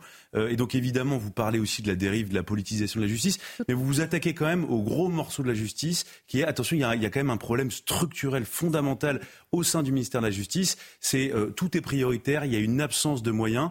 Et, selon vous, aujourd'hui, il faudrait injecter combien d'argent Qu'est-ce qu'il faudrait faire en termes de moyens pour que enfin euh, la justice sorte de la nasse? En dépit des annonces récentes euh, qui ont été faites par le garde des Sceaux oui, alors en réalité, vous avez totalement raison et le ministre aussi, euh, c'est intéressant ce qu'il dit en disant on va tourner la page euh, de, de, de 30 ans de disette et de maltraitance budgétaire. Euh, alors, c'est pas tout à fait juste parce que vous avez vu qu'il y a un rabot budgétaire qui arrive et une inflation galopante qui fait que je ne sais pas vraiment si on va tourner à grands pas cette page, mais la tendance est là, il faut la saluer, elle est importante. Je dis simplement que euh, sur le problème de l'argent et budgétaire et des moyens, ils ne répondent qu'à la question des moyens et des finances. Mmh. Or, ce qui se joue aujourd'hui est bien plus important qu'une question de moyens et qu'une question, euh, j'allais dire, de finances. En fait, c'est une, question de sens. C'est une question, en réalité, euh, quasiment de même d'identité, de valeur, euh, qui fait qu'aujourd'hui, le désamour, il, va beaucoup plus loin que simplement se dire les tribunaux sont délabrés, on manque de mm. moyens, etc. Il y a vraiment une remise en question beaucoup plus profonde, en mm. réalité, de ce que l'on propose. Mais par exemple, je prends un chiffre que vous, vous, citez dans votre livre. Vous dites, donc c'est un chiffre qui est public. Hein, moi, je, moi, je le connaissais pas celui-là, c'est 41% des peines euh, de prison ferme ne donnent jamais lieu à incarcération. 41%. 41, 41 des peines de prison ferme ne donnent pas lieu à incarcération. Et, ce qu'on comprend dans votre livre, c'est qu'il y a certes des, raisons aussi politiques, euh, aménagement de peine, euh, donner euh, sa chance pour la réinsertion, ne pas bousiller totalement la vie de certaines personnes, mais il y a aussi quand même une question de moyens. C'est-à-dire que vous dites aussi qu'il n'y a pas assez de places de prison. Oui, mais c'est aussi un problème de logiciel, c'est-à-dire que ce n'est pas qu'une question de moyens. Les moyens, en réalité, doivent être adossés à un projet, à une vision. en, réalité, ce que, ce que je décris et ce que je décrypte avec des chiffres et aussi, je crois, une forme de raisonnement, c'est qu'on est un système de saturation à tous les étages. Saturation des process, de la procédure, des dossiers, qui entraîne en fait une forme de régulation. On le voit très bien avec les prisons en fait, tout est saturé. Donc, on cherche tous les moyens de réguler et euh, de repousser euh, cette saturation qui entraîne un autre. de ne pas mettre les gens en prison pour, oui, pour parler de sortir le plus rapidement possible, de changer les peines, euh, de faire des alternatives aux poursuites. Il y a ce chiffre-là aussi. Vous dites Alors, terminez, un condamné attendez, ferme attendez, Louis. 62 c'est la réponse du non, en moyenne. Rien. Donc, en fait, cette saturation entraîne des régulations, c'est-à-dire qu'on cherche des moyens de gérer les stocks et les flux. Et ce que je dénonce aussi, c'est l'idéologie de ce qu'on appelle le New Public Management. C'est-à-dire qu'en fait, on a une gestion, et Laurence Ferrari, vous avez raison de le rappeler, c'est aussi dans les autres administrations, une gestion techno-bureaucratique qui fait qu'aujourd'hui, ce qui importe, c'est de gérer des flux, des masses, etc. Or, la justice, c'est bien autre chose. Euh, derrière, c'est des vies, c'est de l'humain. Euh, je veux dire, un dossier n'égale pas un dossier, etc. Donc, en fait, derrière cette gestion euh, qui démontre une forme de saturation, c'est-à-dire que la machine arrive à saturation, on met en place des systèmes de régulation et donc de dissimulation. Vous le savez, plein de fois, on, on, est choqué par le fait que les procédures soient classées, qu'elles ne soient pas poursuivies. Enfin, tout ça est traité en permanence sur euh, vos plateaux. Donc, en réalité, c'est tout le système qu'il faut revoir d'organisation du travail, de choix de priorité, de valeurs, mais aussi de simplification de la procédure, euh, de, de nouvelles technologies, etc. Et en fait, on a une administration qui n'y arrive pas. Et c'est ce que j'essaye de, de démontrer, c'est que même quand on met de l'argent, si derrière on ne change pas de paradigme et de logiciel, en réalité, ça ne suffira pas. L'autre chiffre que vous donniez, Louis, après je passerai la parole à Maître Salman qui est avocate. J'avais envie de vous en donner deux autres parce qu'il y en a un autre qui est passionnant. un condamné ferme, mais ça c'est les chiffres de Béatrice Brugère, un condamné euh, donc à une peine de prison ferme effectue en moyenne 62% euh, de la durée de sa peine en prison. Et il y en avait un autre, parce que je trouve que c'est intéressant, parce que dans le débat public, on entend souvent des annonces, d'ailleurs, de la part du gouvernement, de nouvelles amendes, de nouvelles sanctions. Et vous donnez ce chiffre, le taux de recouvrement des amendes en 2022 était de 38%, c'est-à-dire un chiffre extrêmement faible. Et, et pour beaucoup de gens, qui payent systématiquement leurs amendes dès qu'ils sont mal garés. Ça donne vraiment le sentiment qu'il y a une France à deux vitesses avec la France de ceux qui payent tout le temps leurs amendes, euh, qui sont réglo, et, en fait l'immense majorité dans ce cas-là. Des délinquants. Des, gens qui ne, ne, payent pas leurs amendes. Mm. Et ça rend. Et, en fait, l'idée qu'il y a derrière, c'est que c'est possible de ne pas payer. Ben oui. oui. alors moi je vois autrement, mais en fait la difficulté déjà c'est d'avoir accès aux données et aux données récentes. Bon, on a déjà une grande difficulté d'avoir une, une, vision très claire et très précise, euh, les statistiques étant ce qu'elles sont. Mais euh, là où vous avez raison, en fait, c'est quelle que soit la sanction prononcée, en réalité, elle n'est jamais exécutée telle qu'elle. Elle n'est jamais exécutée comme on la présente. Et c'est cette, en fait, c'est ce hiatus entre euh, ce qui est annoncé, promis et ce qui est réalisé, qui est aussi, euh, j'allais dire, le, le, début de la perte euh, du crédit et donc de l'autorité de la justice. C'est-à-dire que l'autorité perd son efficacité et donc son crédit, parce que c'est dans le discrédit euh, des promesses qui ne sont pas tenues que se niche tout le, j'allais dire, toute la fragilité. Ça veut dire que c'est pour ça que les délinquants ne respectent, n'ont plus peur de la justice, n'ont plus peur des peines, sont multi-récidivistes, c'est ça aussi que ça veut oui, dire Oui, et puis surtout, ce qu'il faut voir, c'est recontextualiser. C'est-à-dire qu'aujourd'hui, on est quand même dans un contexte, et vous en avez parlé, je crois, juste avant, euh, d'instabilité, de conflit, de montée de violence, voire de guerre d'ailleurs, euh, donc euh, instable, et on a besoin de nous réarmer, nous aussi, la justice. C'est-à-dire qu'on a des nouvelles menaces de euh, criminalité organisée extrêmement importante, de progression de la mafia, euh, de nouvelles, euh, j'allais dire, euh, délinquances cyber extrêmement virulentes, avec des enjeux surtout. Et en fait, on a face à ça une, une, une justice qui est assez fragilisé, pour pas dire faible, y compris dans ses procédures, y compris, euh, j'allais dire, dans ses modes d'action et de raisonnement. Et c'est pour ça qu'en fait, l'idée, c'est de refonder, euh, si vous voulez, toute une architecture pour avoir euh, quelque chose de solide. D'où l'idée de, de, de, réinstituer des valeurs fortes, des process forts qui soient clairs, lisibles et efficaces. Quelles que soient d'ailleurs les modalités, parce qu'elles peuvent être assez différentes en réalité. Mais il faut une volonté politique. Maître Là, on a parlé de la, du volet pénal. C'est vrai qu'on manque de place en prison. La, la, justice serait laxiste ou pas. Euh, en tout cas, chacun son point de vue. Mais sur le plan civil, par exemple, si je demande une date de divorce pour une cliente ou un client, je vais l'avoir dans huit mois et l'audience va être expéditive. Donc ça va créer un sentiment de frustration parce qu'on va dire d'un côté, j'ai mis huit mois pour avoir mon audience et ça va durer 20 minutes. Donc ça crée un fossé entre la justice et les justiciables. Et on va, nous demander davantage de procédures écrites. Donc c'est presque mettre un fin à l'oralité des débats. Donc c'est aussi, à mon sens, un manque de moyens humains et pas que financiers stricto sensu. Alors, sur le style, je réponds parce que là-dessus, euh, et c'est dans, mon livre en plus, c'est dans la partie de la refondation, nous, on a fait des propositions qui sont vraiment un changement total de logiciel. C'est-à-dire que le civil est aussi saturé que le pénal, avec des délais qui sont fous, etc. Et nous, on propose de changer en fait le système en mettant en place euh, ce qu'on appelle des modes alternatifs de règlement des litiges ou de la médiation. Voilà, mmh. donc c'est notre syndicat qui porte ça. Euh, le ministre l'a repris et c'est un changement mais absolument philosophique fondamentale. C'est-à-dire qu'au lieu de faire de la querelle, de la procédure, des délais qui n'en finissent pas avec une incertitude d'ailleurs euh, à la sortie, euh, etc. Euh, les mardes, c'est qui est une, en fait, ce que font les pays anglo-saxons depuis longtemps, c'est un changement totalement de philosophie. C'est-à-dire que les partis se concilient sous l'office d'un magistrat, parce que c'est pas de la privatisation, surtout pas. Et en réalité, on règle tout de suite des litiges. Donc tout de suite. Mais oui, dans le mois. Et les, pays anglo-saxons. Et en fait, les pays anglo-saxons font ça depuis longtemps, quasiment à 80%. Nous, on doit en faire 10%. Et donc ça, ça fait partie de la refondation. C'est pour ça que c'est pas qu'une question de moyens. C'est aussi une question, j'allais dire, de, totale. et donc au civil, et je, je reconnais, il faut rendre euh, hommage au ministre, puisque c'est une mesure phare qui porte en ce moment. Euh, là, on peut tout à fait changer euh, de logiciel et c'est vraiment pas un problème d'argent. Mmh. Oui, c'est juste un problème de. C'est ça qui est intéressant d'ailleurs. Sébastien Ferjou, qui a lu aussi le livre. Absolument pas encore terminé, mais il est très intéressant. Non, mais vraiment. Non, c'est non. Allez-y, allez-y. Ne perdons pas de temps. Euh, non, mais je trouve qu'il y a une réflexion qui est aussi la vôtre, qui est très intéressante, parce qu'un sujet qui préoccupe beaucoup les Français, c'est la politisation qu'ils prêtent à la justice. Ah, Et vous répondez qu'en réalité, elle existe, mais pas nécessairement là ou de la manière dont on la voit. Tout le monde a en tête l'idée du syndicat de la magistrature ou se souvient du mur des cons qu'on avait révélé sur Atlantico. Mais et vous vous dites, c'est pas nécessairement ça qui pose problème. Il y a d'autres choses dans enfin, dans le processus qui mène à être euh, magistrat, dans la formation et peut-être dans une forme d'entre-soi.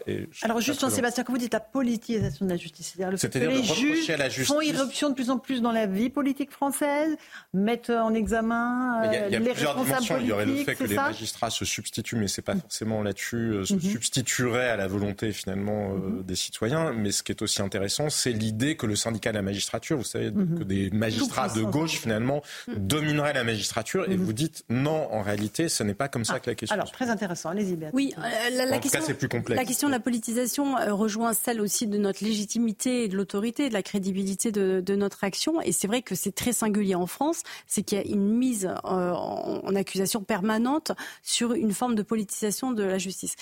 Ce que je décris et ce que je propose, en réalité, c'est une révolution euh, complète sur les modes de, nomination, de formation, de sélection, de carrière et même de responsabilité, mhm. qui puissent justement redonner confiance c'est-à-dire que les carrières doivent être beaucoup plus transparentes, euh, la formation doit être beaucoup plus pluraliste, euh, et c'est toute une réflexion sur l'éthique, sur la probité et euh, sur l'impartialité, mais qui peut se nicher et la responsabilité et la responsabilité bien sûr. Il faudrait que les juges soient responsables? Ils sont responsables, mais, mais si vous voulez, qui? Ah bah, ils sont responsables devant le Conseil supérieur de la magistrature, évidemment. Mais si vous voulez, alors c'est peut-être un peu long, mais c'est un choc complet sur une réorganisation interne. Et ça, c'est un sujet qui est très peu traité, parce qu'en fait, c'est un sujet qui est moins facile d'accès, mm. mais qui est fondamental. C'est-à-dire que tant qu'il n'y aura pas une vraie réforme euh, des carrières, des ressources humaines, des nominations, de l'ENM, etc., euh, on ne retrouvera pas, oui, de l'impartialité. Mais le sujet, il vaut pour les autres, si je puis m'exprimer ainsi, le Conseil d'État. Euh, toutes les juridictions, en réalité, sont également impactées. Et donc, nous, on propose une grande réforme constitutionnelle. Le problème, c'est que les grandes réformes euh, constitutionnelle qui pourrait permettre de, réorganiser les pouvoirs mhm. et de rééquilibrer aussi, euh, euh, j'allais dire, les contre-pouvoirs, elles ne sont jamais faites. Pourquoi? Parce qu'il n'y a pas de réforme Parce que c'est obligatoirement quasiment des réformes constitutionnelles mhm. et que là, il n'y a pas d'unanimité. On en a fait une. Est terrorisée, on en a fait une. C'est-à-dire que le politique critique parfois une politisation qui peut être réelle, mais quand ils sont aux manettes du pouvoir, ils refusent de faire, d'abandonner, eh si ben, vous voulez. Hmm. Euh, il vous reste une solution alors, Béatrice Bogère, il faut vous présenter. ah ben si, il faut porter vos idées, euh, la réforme, la révolution. Je pense que les idées mènent le monde et que c'est important en tout cas euh, de, de, de, déconstruire certains stéréotypes. Moi je pense qu'il euh, il faut arrêter de faire, il faut défaire, parce qu'en fait on est dans un système aujourd'hui qui est irréformable. Donc il, il est, certain qu'il faut le refonder sur des vraies valeurs et des valeurs qui soient en adéquation avec ce que les citoyens attendent. C'est-à-dire que la justice n'appartient pas aux magistrats, aux techniciens, techniciens, professeurs de droit. Nous en sommes que délégataires. C'est une mission extrêmement importante euh, qu'il faut remettre à sa place qu'à sa place, rien qu'à sa place. Et la justice appartient aux Français. Et c'est ça qu'il faut leur dire, leur on rendre. on rend la justice aux Français au nom du peuple français. C'est pour ça que la question de la politisation, en réalité, elle est extrêmement importante. Parce que euh, les, les, les Français ne doivent pas se dire je suis jugés par un magistrat de gauche ou de droite dans une alternance. Mhm. Ils doivent avoir des magistrats qui soient dans une impartialité la plus. Ça existe, ça? Oui, bien, en tout cas, ça s'organise. Heureusement. Non, mais on obtient l'impartialité. Non, mais ça s'organise. C'est-à-dire que les pouvoirs et les contre-pouvoirs, ça se pense et ça s'organise. Après, la justice, elle est humaine, donc elle est imparfaite.